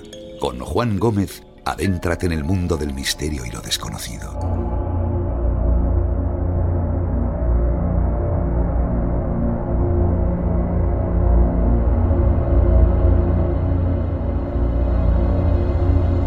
Desde la más remota antigüedad y a través de diferentes culturas, se tiene la constancia, o la creencia al menos, en el más allá. En aquel lugar donde el alma de los fallecidos dicen que viaja cada cultura tiene su propio otro lado y también tienen la posible experiencia de esas almas de una forma absolutamente diferente unas de otras. Pero es cierto que en la inmensa mayoría también existe otra creencia, justamente en la posibilidad de que aquellos que mueren pueden comunicarse con los vivos. También las diferentes culturas plantean este escenario de manera dispar, pero lo cierto es que buena parte de esta creencia está basada en los testimonios que muchas personas han, han cedido, quizá como prueba de que realmente no solo existe ese más allá, sino que también, de vez en cuando, puede existir una comunicación. Testimonios de personas que aseguran haber mantenido dicha comunicación se repite en todo el mundo, algo que desde luego ha llamado poderosamente la atención a nuestro invitado, Luis Pastor, quien ha decidido trasladar sus investigaciones en este, en este sentido al terreno literario con un libro titulado Comunicación entre muertos y vivos, diario de una investigación de Editorial Odeón. Es sin duda uno de los temas que más llaman la atención, seguramente en el plano incluso personal. Independientemente de las creencias o no que tengamos, existe ese más allá. Y lo más sorprendente de todo ello, ¿puede haber una comunicación? Vamos a dar la bienvenida precisamente a Luis Pastor, que está esta noche con nosotros y que nos trae la oportunidad de descubrir este diario de una investigación entre comunicación, vivos y muertos. Vamos a descubrirlo. Bienvenido, Luis, ¿cómo estás? Buenas noches. ¿Qué tal, Juan? Muy buenas noches. Un verdadero placer que estés con nosotros y déjame que te presente como es debido porque eres experto en comunicación, nunca mejor dicho, quizá hablaremos en ese aspecto con referencia a tu libro, y más concretamente en persuasión y técnicas de expresión verbal y no verbal. Además, eres profesor titular de comunicación en la Universidad Oberta de Cataluña. Eh, ¿Todo esto te ha servido a ti o como quizá una especie de anhelo personal por intentar descubrir si precisamente la comunicación podría existir entre muertos y vivos, que lo dejas así de claro en el libro? Hmm, pues sí, la verdad es que sí, la verdad es que la verdad es que un día me empecé a preguntar eh, cuestiones sobre este tema. Estaba haciendo otra investigación sobre temas de persuasión e intuición y me asaltó, me empezaron a saltar dudas sobre esto eh, empecé a leer algunos libros que, sobre la cuestión y a las pocas semanas me di cuenta que me iba a dedicar eh, los siguientes años de mi vida a investigar eh, si existía, si podía existir esa comunicación entre las personas fallecidas y, los que todavía estamos aquí. Mm. ¿Cuánto tiempo has estado detrás de este trabajo que luego hemos visto y tenemos aquí plasmado en, en este libro? Sí, pues fíjate, yo hace cinco años que empecé a investigar absolutamente todo mi tiempo de investigación dedicado a esta cuestión y el libro que ha aparecido ahora es eh, fruto de los tres primeros años de investigación y, realmente digamos eh, ahí eh, cuento unas cuantas cosas pero la percepción que, que tengo a los cinco años de haber empezado esto es que es una investigación apasionante y que, que, me va a ocupar muchos y muchos más años de mi vida la verdad mm.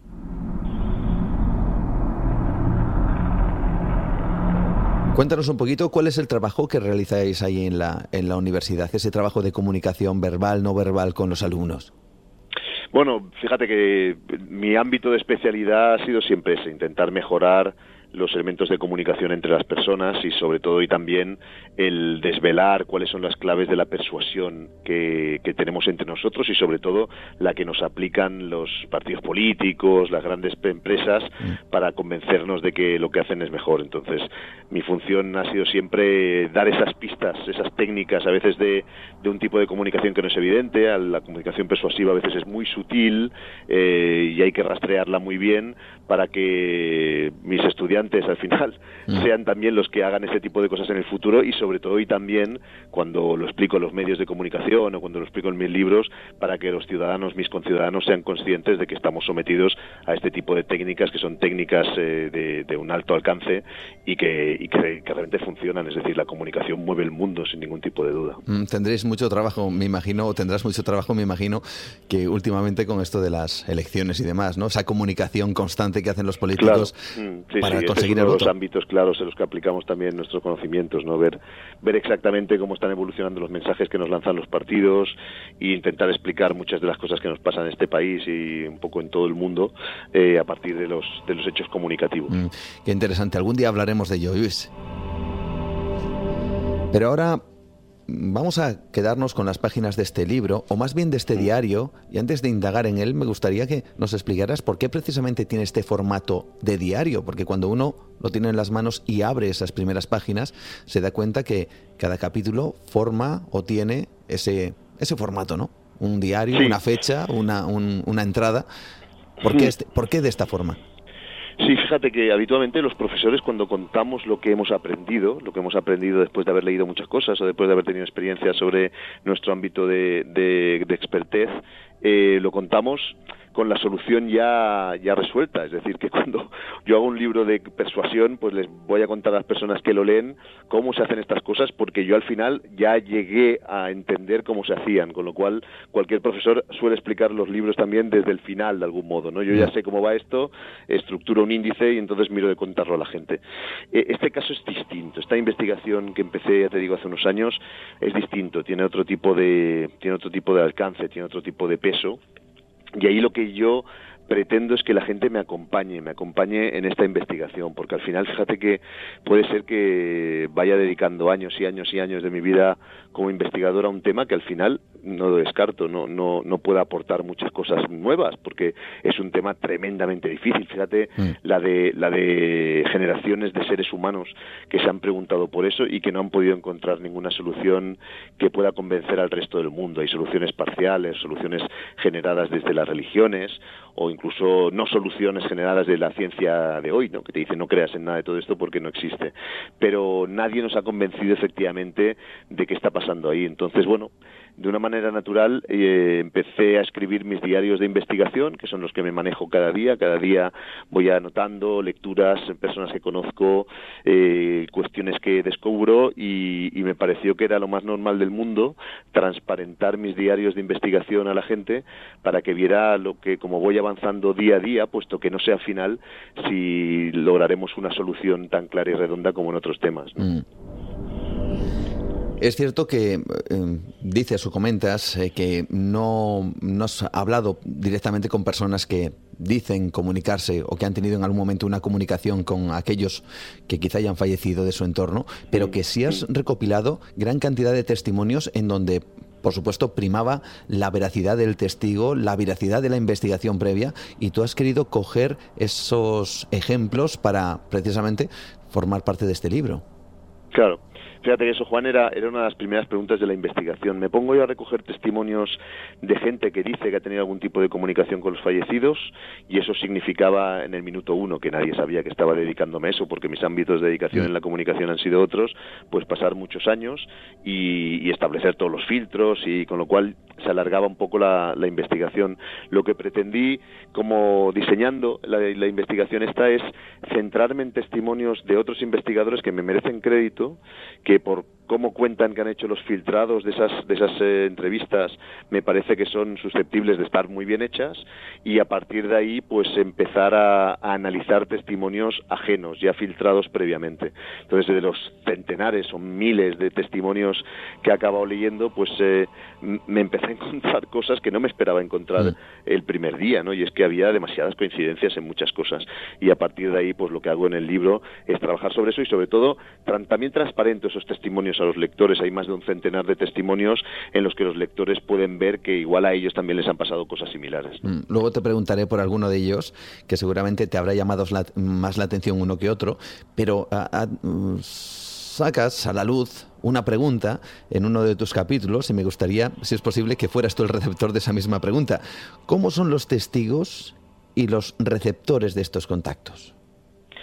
Pues fíjate, son como tú y yo, Juan. Esto es una de las cosas que eh, después de estos años de investigar mm, puedo decir que tengo bastante clara. Es decir, la gente que suele contar, porque son, no son cosas que se cuentan en, en, las reuniones de amigos, ¿eh? no, están, no, son cosas bien vistas socialmente. Mm. La gente que suele contar que ha tenido algún tipo de experiencia de contacto, de comunicación con un fallecido, eh, hoy te diría que te están diciendo la verdad ellos han vivido esa experiencia. Otra cosa es que no, le no sepamos darle la explicación todavía y no sepamos si realmente es un hecho objetivo de, físico que ha llegado a ellos o ha sido algún tipo de proyección. Lo que no son son alucinaciones, es decir, no no son eh, eh, narraciones de gente que tiene algún tipo de desquiciamiento mental. Son mm. personas como tú, como yo, que han vivido estas experiencias, que no se las explican y que por primera vez te diría, pues, eh, y yo quiero que pase eso, puedan salir del armario y podamos contar este tipo de cuestiones con normalidad, puesto que parece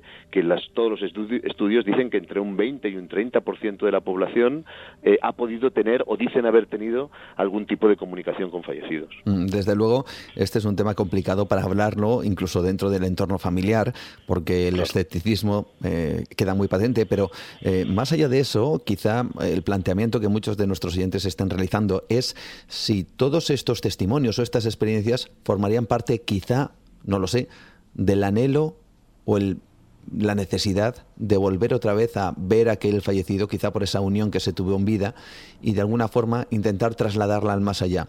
Esa quizá sería uno de los temas que te habrías mm. planteado en esta investigación.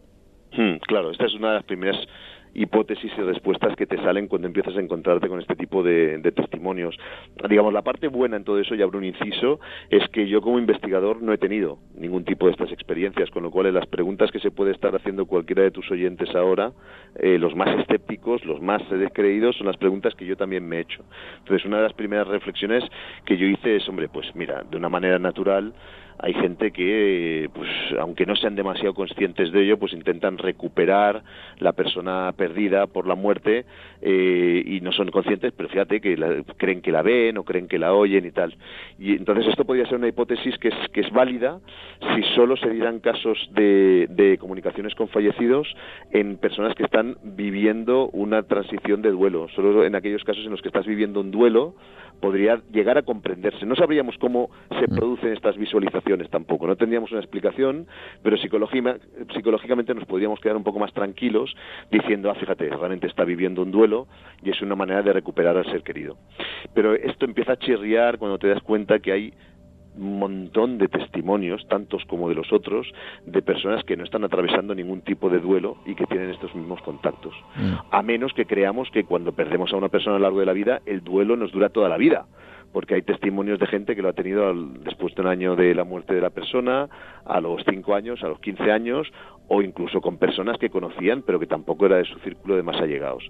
Quiero decir con eso que esa primera hipótesis de una alucinación fruto de un duelo, eh, podría ser válida para algunos casos, pero no lo es para muchísimos más que también aparecen.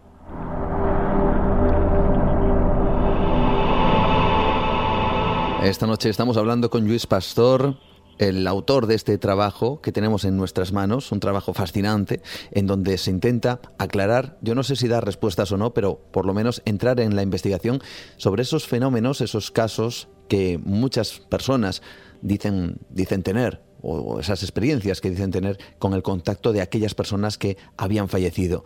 Eh, antes comentabas, Luis, eh, acerca de esos rasgos comunes que tienen todos estos casos. Cuéntanos alguno de ellos. Eh, mira, eh, casos hay muchos. Los rasgos comunes sí que son interesantes porque, de hecho, son los que fueron aflorando a medida que iba leyendo, que iba leyendo los testimonios que iba copiando, ¿no? Entonces, hay unos rasgos que me parecen muy relevantes de cómo aparece el fallecido. Otra cosa que hay que también avisar es que el estudio, el trabajo, la investigación solo trata casos en los que el motor del contacto es el fallecido. Es decir, he excluido cualquier tipo de experiencia o de testimonio en, el que la persona viva ha querido recuperar al fallecido a través de mediums o a través de cualquier tipo de práctica del tipo que sea mm. y eso lo he excluido y solo me he quedado con aquellos casos en los que la persona está haciendo su vida, está tumbado en la cama, está lavando los platos, está paseando por la calle y dice que ha tenido un, un contacto o una comunicación con un fallecido. Es decir, que el emisor, el motor de la comunicación es el fallecido, cosa que me parece más relevante. Y también eh, excluí los casos en los que, aunque sea el fallecido el motor de la comunicación, se hayan producido en sueños, porque a duras penas los científicos sabemos qué es el sueño y cómo funciona el sueño como para intentar ahora explicar cómo podemos razonar que haya un aparecido dentro del sueño. Con lo cual, eso, aunque realmente en la literatura te dice que hay muchos casos de muertos que aparecen en los sueños, unos sueños vívidos que la persona lo ha vivido un poco distinto del sueño normal, esos también lo excluí. Con lo cual me quedé solo con aquellos casos en los que los muertos aparecen y que se puede contrastar su aparición por parte del testigo porque lo vivió por alguno de sus sentidos. Lo vio, lo oyó, lo tocó, dialogó con él o tuvo la sensación firme de la presencia, aunque, aunque Persinger tenga también explicaciones sobre eso. Mm. Pero en todo caso, he intentado que haya una verificación sensorial en estos casos. Y ahí sí que aparecen cosas que son eh, relevantes. ¿no? Por ejemplo, hay cinco elementos en la aparición de estos muertos que, llaman la atención porque aparecen muchas veces.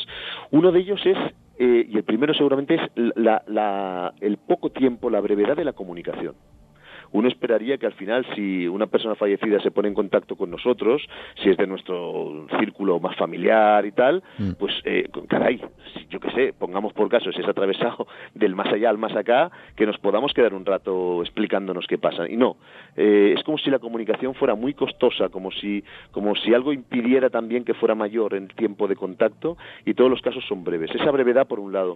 Luego, otra cosa que llama la atención es que en muchos casos esa presencia tiene un carácter gaseoso, es decir, no tiene una corporeidad física. En algunos sí, no quiero decir que no, pero en muchísimos no tiene una corporeidad física. Otra de las cosas interesantes es que aparecen tal como eran en vida, es decir, ataviados con la ropa que tenían en vida y con aspecto como el que tenían en vida. Incluso en caso de que hubieran pasado los últimos meses atravesando una enfermedad que los haya degradado, la visión de la persona es la visión de la persona antes de la degradación, es decir, tal como era eh, cuando realmente, pues, en fin, vivía plenamente la vida. ¿no? Entonces ahí tiene mucho interés, también he leído muchas críticas sobre eso. Hombre, es que figura que ahora los fantasmas van a ir vestidos también. No es tanto que sea así, sino que la, impresión que tengo yo es que hay como un principio de identidad. Es decir, por la razón que sea, esa figura quiere que la identifiquemos claramente como lo que es. Y luego hay dos elementos más finales, y es la aparición de la luz en muchos casos, eh, luz que es pericorporal o una luz interior o una luz previa antes de la aparición. Y finalmente una cosa que me fascinó cuando caí en la cuenta es que cuando hay un amor, cuando ha habido amor en vida entre la persona que aparece y el testigo, es mucho más fácil que se produzca esto. Y estos cinco elementos realmente me parecieron muy relevantes. Luego pasó otra cosa, que es que cuando ya llevaba un tiempo investigando me di cuenta que había diseñado mal la investigación, porque sí que hay casos de apariciones de muertos no conocidos. De hecho, en ¿Ah, la literatura hay un montón de casos. Dices, oye, mira, te vas un fin de semana a una casa rural y una de las personas del grupo que os habéis ido dice que ha visto algo, que ha oído algo o que, o que ha, tenido eh, ha tenido algún tipo de contacto con, con, con algo que era raro, era extraño, parecía un muerto.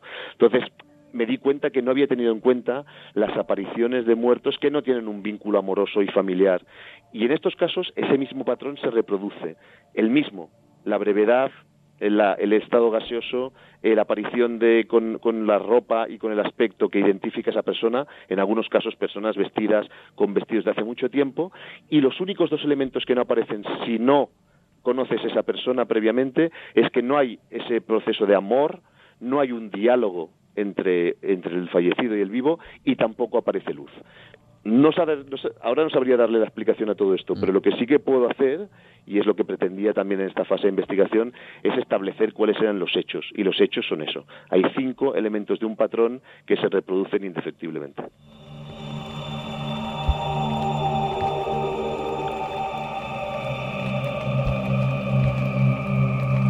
Desde luego todos estos temas plantean en el aire esa pregunta, si existe o no el más allá, si existe la posibilidad de comunicar, aunque sea de manera breve, tal como dice Dios Pastor, en ese tránsito entre la vida y la muerte, con, precisamente con los vivos.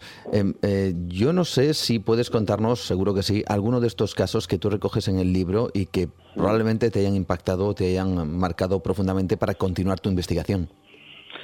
Bueno, de hecho todos ellos, todos ellos impresionan mucho porque ves mucha verdad ves mucha verdad después de detrás de cada testimonio. Además, en este, en este tiempo he tenido la oportunidad también de, transitar con testimonios que, he vivido personalmente, que me han mm. contado personas personalmente, y te aseguro que son personas, algunas incluso que, que pueden aparecer en los medios de comunicación eh, con relativa frecuencia, gente normal y corriente, y te das cuenta que hay mucha verdad detrás, y eso impresiona siempre mucho.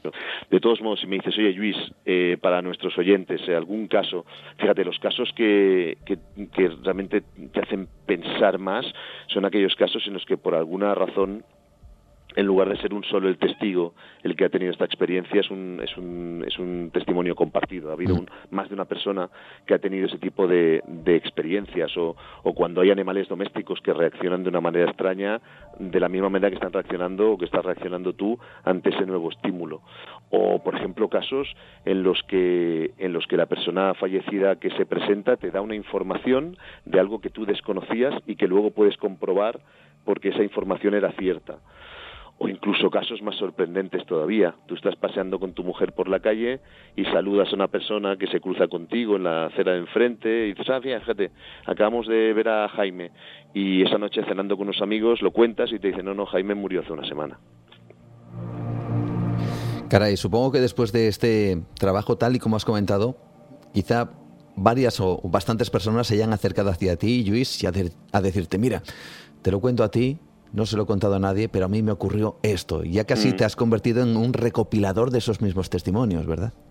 Sí, de hecho, de hecho, de hecho, fíjate que es una de las cosas que yo creo que para, para, para ayudar a nuestros conciudadanos, para ayudar a la gente, también se hacen este tipo de investigaciones. ¿no? En el mismo libro os propongo ahí una, una dirección de correo por si hay más gente que quiere contar más cosas, pero sí que es cierto que me he encontrado con que efectivamente hay gente que te, que te va contando nuevos testimonios y yo creo que uno de los eh, objetivos de empezar este tipo de investigaciones que están ahí y que la ciencia muchas veces no los hemos querido investigar porque la ciencia, los, los, académicos tenemos una cosa y es que aquello que no podemos demostrar habitualmente lo negamos porque como no tenemos herramientas para poder investigarlo negamos su existencia. Y en, en el caso de esta investigación lo que he procurado es no negar algo que parece que está ahí aunque no tengamos una explicación y sobre todo y también hacer que la gente pueda empezar a hablar de estas cosas sin esa capa de tabú, sin esa capa de miedo que habitualmente cubre estos temas.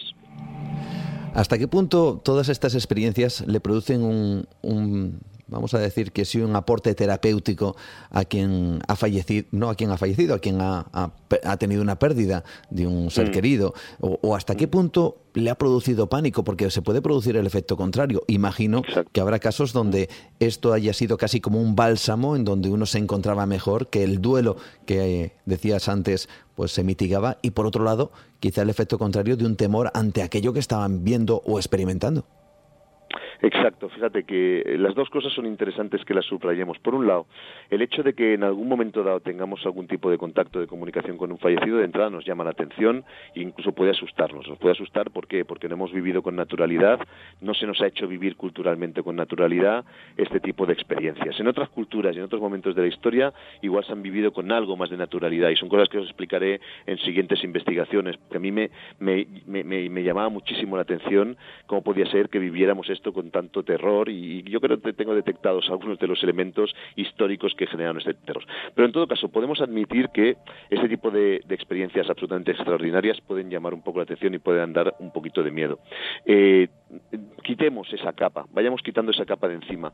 Pero por otro lado, lo que tú apuntabas, fíjate, cuando alguien que estaba atravesando un proceso de duelo le contaba a su médico, a su terapeuta, o a quienes lo acompañaban en el duelo que había tenido ese tipo de experiencias, habitualmente la respuesta todavía hoy es, oye, mira, tienes que intentar cortar las amarras con esa persona porque esa persona marchó, tienes que rehacer tu vida, tienes que empezar de nuevo. No está bien que sigas dándole vueltas y que sigas creyendo que tienes contactos con esa persona. Esa es la respuesta estándar que se ha recibido durante mucho tiempo. Hay cosas que están cambiando, hay, hay terapias ahora ya en otros eh, ámbitos, en el ámbito más bien anglosajón, en el que se admite este tipo de experiencias y no solo se admiten este tipo de experiencias, sino que tienen eh, bastante compartido que ayudan a atravesar el duelo con mayor tranquilidad. Que el hecho de que una persona vea que no ha roto todas las amarras con aquellas personas que quería, con su padre, con su madre, con sus hijos, con sus tíos, etcétera, etcétera, hace que el duelo sea más llevadero. Con lo cual, incluso desde este punto de vista, está cambiando un poco el enfoque. Sin saber qué explicación le podemos dar a eso, porque no lo sabemos todavía, sí que podemos empezar a admitir socialmente que eso se produce y que ayuda a la gente que atraviesa un Comentabas antes eh, el, el, hecho de que existe, precisamente, y así se titula el libro, esa comunicación entre muertos y vivos, y uno, por supuesto, pues, no se resiste a preguntar cuáles son esos mensajes, aunque sean breves, que se comparten en esa comunicación.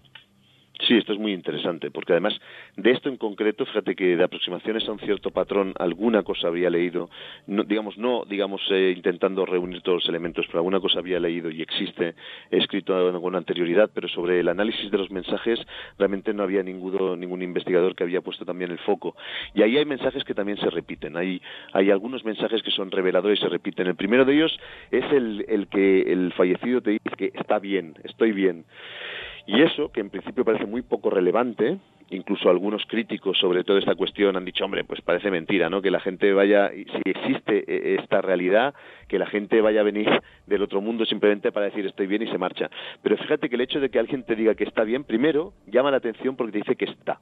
Entonces, uno no espera, en la lógica de la ciencia, digamos, más, eh, más estándar, que eh, alguien, una vez muerto, tenga que volver para decirte que está, porque si está, quiere decir que es, cuando realmente ya no tendría que ser. Es decir, este está bien, estoy bien, es, es interesante ya por sí mismo. Además, te, te tranquiliza, o mm. por lo menos los testigos lo viven así, con esa tranquilidad vital, el saber que, que la situación en la que está esa persona es bien. Pero luego hay otros mensajes que se van acumulando. Por ejemplo, estoy en un lugar, que es un mensaje que a mí me deja fascinado y que sigo investigando exactamente qué significa eso de que estoy en un lugar que se repite tantas veces, ¿no? O estoy al lado de la familia ahora y en el futuro, como si realmente nos estuvieran acompañando en nuestro tránsito vital.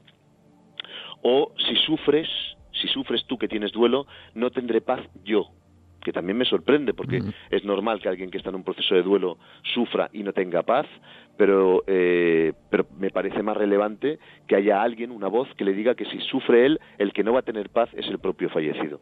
Y luego un mensaje que también me parece relevante por las veces que se repite es eh, no puedo comunicar más, como si hubiera un limitador de algún modo en este tipo de comunicaciones.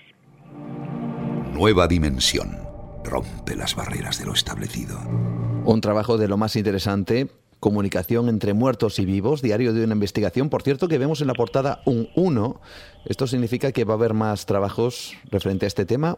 Es una trilogía, ¿no? Hmm, sí, significa que cuando empecé a, cuando ya llevaba un buen tiempo trabajando sobre eso, me di cuenta que realmente había una luz de información por descubrir, había centenares de rincones en los que alumbrar con la, con la linterna del investigador y que esto iba a ser muy largo realmente, ¿no? Entonces, de entrada establecí que en, este, en esta primera obra quería compartir con la gente cuáles eran los hechos que los testigos dicen que se producen, intentar saber sobre qué estamos investigando, es decir, tener un mapa de por dónde queremos ir circulando en los próximos años. Y luego, efectivamente, eh, el interés es que del análisis de estos centenares de testimonios ha aparecido un patrón común, que es algo que no me esperaba yo, y lo que, entre otras cosas, lo que estoy trabajando ahora es ver si este patrón común se ha ido reproduciendo a lo largo de la historia y de las culturas, porque los antropólogos nos vienen a decir una cosa, los antropólogos nos vienen a decir que cualquier supuesto contacto con fallecidos es fruto de la cultura, es decir, que hoy los vemos de una manera, la Edad Media los veíamos de otra y en la época de los romanos de otra distinta. Y, si bien eso es cierto, lo que empiezo yo a notar y a investigar es que igual los elementos del patrón están presentes en todas las épocas. Esa es una línea de investigación que quiero resolver y que estoy intentando resolver. Y la otra, que es apasionante, mm. es ver qué explicaciones le podemos dar al fenómeno. Qué interesante, desde luego que sí, este trabajo, esta labor de investigación que ha hecho nuestro invitado y que está esta noche con nosotros, Luis Pastor. Y además, eh, uno de los tramos de este libro que a mí me sorprende es que has eh, marcado una diferencia entre, vamos a denominar una aparición convencional, con una aparición después de una muerte violenta. Sí, Sí, fíjate. ¿Por qué esta distinción? es que, es que eh, digamos, la, la, misma investigación, cuando las investigaciones son apasionantes, te van sorprendiendo día a día, ¿no? Y es que efectivamente los casos en los que aparece gente que ha tenido un final violento a través de accidentes y sobre todo a través de suicidios, luego los elementos del patrón quedan alterados. Y, y es como si formaran parte de un subgrupo de casos que hay que analizar aparte. Y dices, ostras, parece mentira que en función del tipo de muerte que has tenido, sobre todo autoinfligida, eh, luego los testimonios que dicen que han tenido algún contacto con aquella persona son radicalmente distintos de los otros. Y además ha habido casos eh, que recoges incluso de otras culturas. ¿Se diferencian? Antes comentábamos sobre la diferencia de estas apariciones en el tiempo, Edad Media, romanos, pero incluso dentro de, de las diferentes culturas, ¿las apariciones son diferentes también? Pues fíjate, mira, en este primer libro eh, básicamente lo que he trabajado son con testimonios de los últimos 50, 60 años, mm. pero lo que quería es que realmente, y estuve investigando, porque tampoco hay tanto, tanto, tanto escrito sobre esto, porque entre otras cosas, imagino que la extrañeza del tema hace que muchos académicos aparten de él, pero sí que he encontrado algunos elementos de estudio de testimonios en Japón, en Gales, en Sudáfrica, es decir, en culturas distintas. Y, uno tendría que esperar que efectivamente los testimonios recopilados en culturas distintas den, eh, den consecuencias distintas, den, den, un perfil distinto, y en cambio no. En cambio, la realidad del análisis me indica que, eh, aunque se trate de culturas distintas, comparten los elementos básicos del patrón. Mm. O sea que hay algo más, más que cultura ahí. Hay mm. que rastrear qué es, pero hay algo más que cultura ahí. Yo no sé si tú como profesor de universidad, como académico, como científico en este aspecto, aunque sea a través de la comunicación, yo no sé qué te han dicho en casa o yo no sé qué te han dicho tus colegas mm. si han dicho, oye, ¿qué haces tú metiéndote en estos berenjenales mm. de los muertos, de los vivos, de los seres, de los aparecidos? No sé qué, qué, cuál ha sido la consecuencia de todo este trabajo. Bueno, pues sí, la, la, gente, la verdad, los, los compañeros que conocen o que conocían eh, a que me estoy dedicando los últimos años investigando todo esto, pues muchos de ellos me han, alertado, decir, oye, ten en cuenta que, que, incluso tu carrera científica, tu carrera académica o las cosas que publicas, pues se pueden tomar con, con un cariz distinto y es cierto que puede ser que sea así. De todos modos, eh, fíjate, hay, hay ideas de estas que cruzan el tiempo y hay una idea maravillosa eh, ya de tiempos de Copérnico que es que lo que lo que es raro y absurdo hay un día que si lo puedes demostrar se convierte en normal, ¿no? Y entonces mi empeño personal es eh, ver si realmente este tema, que es un tema que no se ha querido tomar por no se ha querido coger por los, por los cuernos, algún día podemos convertirlo en un tema de investigación normal. Mm. ¿Y qué cree Luis Pastor? ¿Cree en esa posible existencia del más allá o de esa comunicación? Mm. Esto, es, esto es fuerte también, ¿no? Porque efectivamente todas las investigaciones te cambian eh, y en todas en todos los libros y cada vez que me zambullo en un tema que me apasiona pues hay alguna cosa de ti que cambia pero claro esto esto realmente esto realmente te toca mucho más adentro entonces eh, yo lo que sé en el punto en el que estoy es que la gente que nos cuenta estas cosas no nos está engañando. Mm. Eh, la gente que tiene este tipo de contactos, ellos dicen que los tienen y los tienen. No sabemos si los tienen en el mundo físico o son proyecciones de algo, pero no están enfermos ni mienten. Eh, y Luis Pastor, el Luis Pastor que empezó esta investigación hace cinco años, eh, creía que igual eh, encontraríamos un atajo eh, para decir que esto pues no tenía ningún sentido.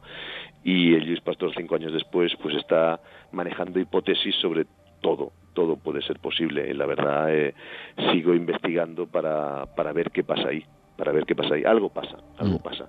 No, igual al final acaba siendo una proyección casi arquetípica, ¿no? Del mismo modo que, el, que los seres humanos o que incluso los mamíferos que vivimos de día nos da miedo la oscuridad, y no sabemos por qué nos da miedo la oscuridad, digamos, va más allá incluso de nuestras entendederas, o por qué queremos más a nuestros hijos que a los hijos de los demás, ¿no? Cuando todos son cachorrillos de la misma especie, son elementos casi arquetípicos que compartimos como seres humanos, igual hay alguno de estos elementos arquetípicos que compartamos también sobre la pérdida, sobre los muertos, pero igual no, igual hay otra realidad que está ahí y que no hemos sabido captar con las antenas que tenemos mm. hasta hoy y, no descarto nada. La verdad es que en el punto en el que estoy, aunque suena un poco extraño y loco, no descarto absolutamente nada.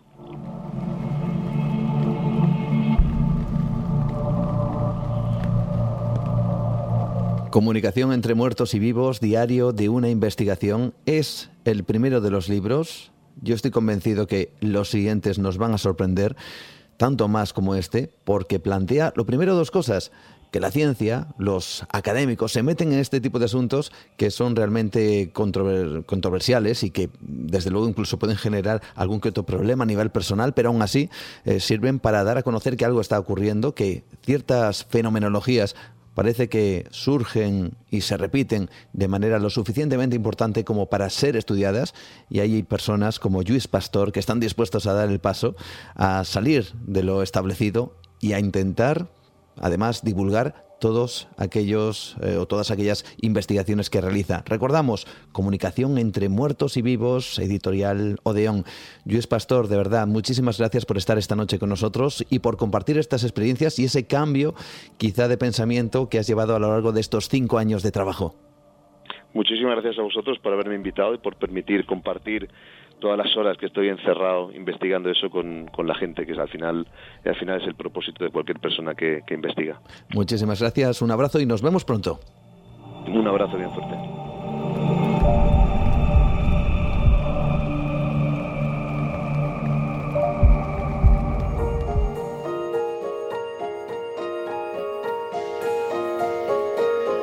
Desde luego nos encanta que el mundo académico o el mundo de la ciencia o la ortodoxia de vez en cuando rompa esas barreras, rompa esas cuerdas que tanto latan para intentar indagar en estos asuntos. Es curioso lo que nos decía Luis Pastor. Aquellos que están precisamente en ese mundo ortodoxo, en ese mundo científico, quizá demasiado encorsetado, niegan aquellas cosas que no pueden o entender o que no pueden demostrar. Bueno, pues esta es una muy buena manera de intentar indagar en estos asuntos, gracias a gente como Luis Pastor que intenta romper esas barreras desde su lado y desde su punto científico para, quién sabe, si darnos alguna respuesta, alguna de esas respuestas a las grandes preguntas.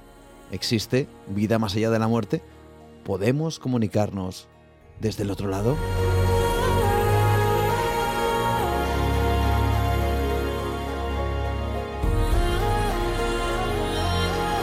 Un verdadero placer tener invitados como este y nosotros seguimos adelante. Todavía nos queda un poquito de tiempo aquí en Nueva Dimensión. Queremos viajar en este caso a ámbitos, hablando de ciencia, más científicos, precisamente con el experto en ciencia y tecnología del diario ABC, José Manuel Nieves, que nos va a hablar de las eyecciones solares. Seguramente que habéis oído de vez en cuando hablar sobre ello. Hay una preocupación que parece que está muy presente en diferentes gobiernos. El posible impacto brutal, vamos a decirlo, de este tipo de, como digo, elementos que salen disparados directamente desde la superficie del Sol hasta nuestro planeta y que pueden causar verdaderos problemas. Dicen, como el propio José Manuel Nieves, que puede llegar a producir un auténtico caos, con miles o incluso millones de muertos. Esto parece alucinante, pero también es ciencia, parece conspiración, pero también es real. Nos lo explica José Manuel Nieves ahora mismo, gracias también a su trabajo en materia oscura. Vamos a conocerlo para terminar aquí en Nueva Dimensión. Todos muy atentos. Hace apenas unos días, eh, la Tierra recibió una tormenta solar de intensidad moderada. A pesar de eso, en los medios de comunicación de todo el mundo, la noticia fue ampliamente destacada. ¿Por qué? Porque hacía bastante tiempo que no sufríamos los efectos de una, de una tormenta solar de cierta intensidad. Esta tormenta no ha causado daños, no tenía la potencia suficiente para causar daños. Lo que sí se han podido ver son algunas auroras boreales que están provocadas precisamente por las tormentas solares en latitudes bastante más al sur de lo que normalmente son. Estas auroras boreales, que son esos, esas luces de colores en medio de la noche en las zonas polares, son causadas cuando eh, el Sol emite una nube de radiación ardiente hacia la Tierra. Esa nube que lleva una poderosa carga magnética es frenada por el escudo natural de la Tierra, que es el campo magnético terrestre, y como si fuera un escudo, como su propio nombre indica, desvía el impacto de ese chorro de radiación que llega y lo desvía, enviándolo hacia el norte y hacia el sur del planeta, y ahí es donde esas partículas interaccionan con las partículas de nuestra atmósfera creando todos esos mm, colores tan bonitos. Bueno, pues eso, ese, ese efecto que normalmente es eh, los extremos norte y sur, debido a la fuerza de esta tormenta solar, de, esta, de, este, de este evento solar, pues ha podido verse más al sur. No ha habido daños, pero eso no quiere decir que en el futuro no los haya. Tenemos que tener en cuenta que en estos momentos el Sol está en uno de los periodos de actividad mínima, estamos en un mínimo solar. Sabemos que el Sol tiene unos ciclos de actividad que son de 11 años, en los cuales, pues como una onda que sube y que baja, va pasando del mínimo al máximo, del mínimo al máximo de actividad. Y ahora estamos en una fase mínima. Eh, esa fase mínima se terminará en el 2024. En el 2024, con, en una fase de mayor actividad, estaremos en, el, en un máximo solar, ahí sí que es posible que seamos testigos de tormentas solares más fuertes. Según la intensidad que tenga y según cómo venga, y ahora explicaremos qué quiere decir eso, pues nos puede devolver a, la edad pretecnológica, así de fácil. No es que los rayos solares vengan y nos achicharren a los seres humanos, no, no se trata de eso. Una tormenta solar puede llegar a ser una gran catástrofe natural pero que no afecta a los organismos vivos, sino que afecta a la tecnología. ¿Por qué? Precisamente por esta carga eléctrica y magnética que llevan todas las partículas que conforman la tormenta solar. Tenemos el Sol, que es una esfera ardiente de gas, hidrógeno o en su mayoría ardiendo y con un horno nuclear emitiendo una, una cantidad enorme de energía, es lo que vemos en el Sol, y sobre la superficie del Sol las convecciones de material interno, son miles de kilómetros de profundidad hasta el núcleo solar, se generan una especie de burbujas que están a diferente temperatura y que forman lo que se llaman las manchas solares, que son manchas más oscuras en la superficie eh, más brillante del Sol.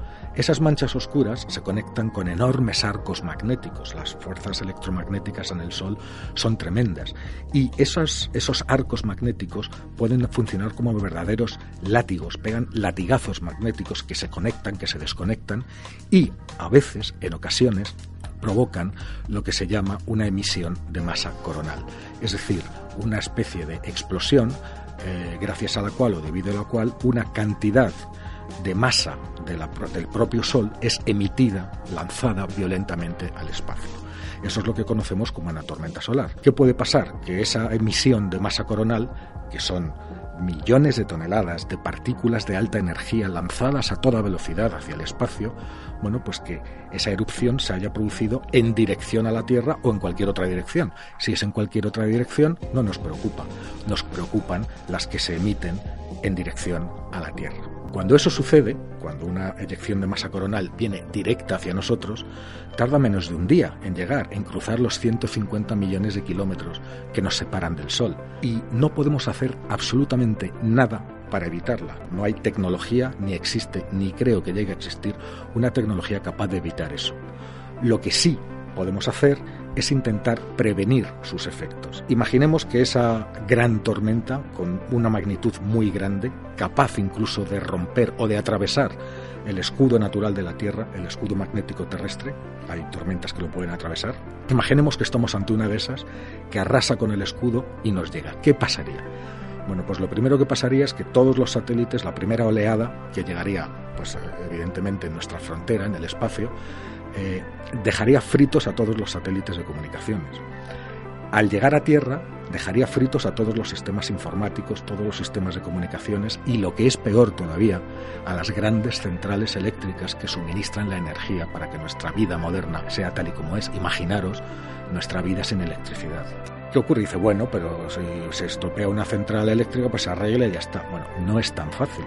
Las grandes bobinas que generan la energía en las grandes centrales eléctricas son piezas que duran décadas, o sea, son piezas que solamente para construirlas la ingeniería que se necesita es de varios años y no hay piezas de recambio. Eso quiere decir que si una de ellas quedara frita por un, por, por un, evento solar de grandes proporciones, probablemente tardaríamos años en volver a reconstruir esas piezas para volver a poner en funcionamiento la central eléctrica, lo cual implica que toda la región eh, suministrada por esa central eh, quedaría a oscuras. Si el evento es global y no es solamente una, sino que son numerosas las centrales eléctricas afectadas, el caos está servido. Dejaríamos de tener agua en las ciudades, dejaríamos de tener suministros eléctricos, dejarían de funcionar todos los sistemas eh, de comunicaciones, los sistemas de líneas aéreas, es decir, una catástrofe que los expertos en seguridad internacional en Estados Unidos, en Inglaterra, en Alemania, han calculado que se producirían millones de muertos. No sabemos cuándo, pero sabemos que sucederá. Y sabemos, sobre todo, que ya ha sucedido en el pasado. La cosa, o la ventaja, o la, gran suerte, es que en el pasado la humanidad, la existencia de la humanidad, no dependía de la electrónica, ni de la informática, ni de las telecomunicaciones, sino que era una economía y una actividad y una vida que se basaba mucho más en el sector primario, en la propia agricultura, en el comercio, en el trueque, es decir, estamos hablando de miles de años. ¿no? Y entonces esos, esas grandes tormentas solares, que las ha habido, pasaban inadvertidas. de la que tenemos noticia que, sí que se produjo en los albores de nuestra edad tecnológica fue lo que se llama o lo que se ha denominado el evento Carrington. El evento Carrington fue en el año 1854 y si pensáis bien, pues en esa, eh, en esa etapa algunas ciudades, las más populosas, estaban estrenando su, su tendido eléctrico, la luz eléctrica en las calles y lo más electrónico o lo más eh, tecnológico que había era un sistema eléctrico de telégrafos que transmitían, gracias a la electricidad, pues transmitían los mensajes de unas estaciones a otras. ¿no? Bueno, pues bien, el, evento solar que impactó la Tierra ese año eh, provocó tanta energía en el ambiente que numerosas estaciones eh, de telégrafo a ambas orillas del Atlántico entraban en combustión espontánea. Eh, incluso si las desconectaban, imaginaros un hipotético, quitaban el enchufe para que no recibieran energía, incluso así, seguían funcionando a tal velocidad que se quemaban las máquinas. Toda la incipiente red de telégrafos quedó colapsada y las auroras boreales, esas de las que hablábamos al principio, llegaron hasta latitudes que nunca se habían visto, por lo menos se habían registrado en tiempos históricos. Tenemos noticias eh, aquí mismo en el periódico ABC de auroras boreales en Madrid, vistas en Madrid y en muchos lugares del centro y del sur de Europa y de las regiones centrales de los Estados Unidos, donde nunca o jamás o prácticamente nunca llegan. ¿Qué pasaría si un evento Carrington se produjera ahora, en la actualidad? Bueno, el escenario sería muy parecido a lo que os acabo de describir hace, hace un ratito. Tanto es así que en los últimos planes de emergencia ante catástrofe natural eh, elaborados por muchos países, entre ellos Estados Unidos y Gran Bretaña, ya hay un plan de emergencia, de contingencia específico para, para reaccionar ante una tormenta solar. ¿Qué es lo que podemos hacer? Como os he dicho al principio, para que no se produzca nada. Pero sí podemos eh, aprender a conocer y conocer al Sol lo suficientemente bien, cosa que todavía no conocemos, eh, como para predecir con el tiempo necesario que se va a producir una de estas grandes tormentas solares, una de estas de gran intensidad. ¿Qué podríamos hacer a partir de ese momento, desde el instante en que se produce? Como la oleada de plasma caliente emitida por el Sol, esa eyección de masa coronal, tarda cerca de 24 horas en llegar a la Tierra, tenemos ese tiempo, exactamente ese tiempo, para desconectar las grandes centrales nucleares y los grandes sistemas de telecomunicaciones. Apagarlos. No es fácil, no se trata de apagar un interruptor. Eh, las redes eléctricas actuales eh, eh, dependen unas de otras. Sabemos que el excedente de Francia pasa a España, el excedente de España puede volver a Francia, se crean. Es decir, es muy complicado y, funcionan en cadena, eh, no funcionan, no son individuales. Con lo cual hay que poner en marcha y arbitrar un sistema de apagado general que sea lo suficientemente eficaz y sobre todo lo suficientemente rápido como para conseguir desconectarlo todo antes de que el evento llegue dejar que pase el par de días que tal y luego volver a conectarlo. Eso sería la primera cosa. Aun si así no se consigue, en las zonas donde no se haya conseguido, habrá consecuencias. Entonces, por ejemplo, yo sé que el, gobierno británico ya dispone de una flota de vehículos de emergencia que podrían seguir funcionando o sea, están especialmente diseñados para poder seguir funcionando y que sus motores sigan funcionando incluso en unas circunstancias de gran tormenta solar. Eso quiere decir que en pleno pánico y cuando los coches no funcionarían, y menos ahora que empiezan a ser eléctricos, y los normales tampoco, porque llevan muchísimos sistemas eléctricos desde el encendido a muchísimos otros. Bueno, pues hay una flota específica de coches protegidos, de vehículos, eh, de, de camiones, de bomberos, de ambulancias, que sí podrían estar funcionando para cubrir para paliar los efectos entre la población. Poco más os, bueno, mucho más os podría decir, pero vamos a dejarlo aquí. Eh, nosotros, eh, nuestro planeta se formó gracias al Sol. Es decir, la Tierra está hecha del material sobrante de la formación del Sol. Cualquier cosa que haga el Sol nos afecta directamente. Si hay vida en este mundo, es gracias al Sol. Y lo mismo que nos la ha dado, nos la quitará. Sabemos que el final de la Tierra, dentro de muchos miles de millones de años, estará provocada por el Sol, que creó a nuestro planeta y terminará por destruirlo. Mientras, tendremos que aprender a convivir con esta, con esta actividad solar que no comprendemos. Fijaros en un dato, conocemos los ciclos solares de 11 años, pero llevamos apenas menos de 300 años estudiando científicamente el Sol. Es decir, imaginaros que haya un ciclo de actividad, no de 11 años, sino de 500, que cada 500 años el Sol haga X cosas y que lo haga periódicamente, ni siquiera hemos vivido eh, o hemos estudiado durante un ciclo completo el Sol y, desconocemos la existencia de ese mismo ciclo.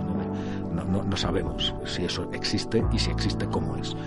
En fin, como os decía, lo dejamos aquí y tendremos ocasiones de explicar muchas más cosas del Sol en próximos programas.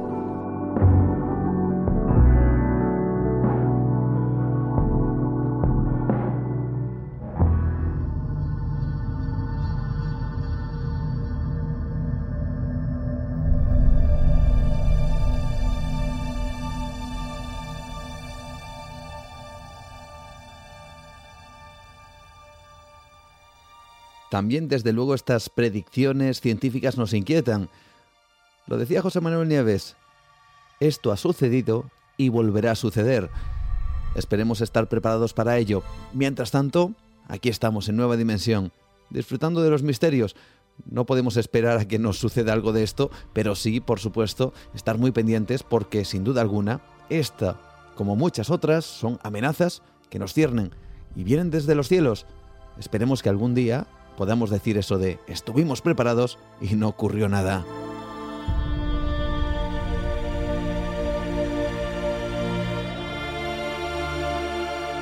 Sintonía que nos indica que cerramos nuestra ventana al misterio.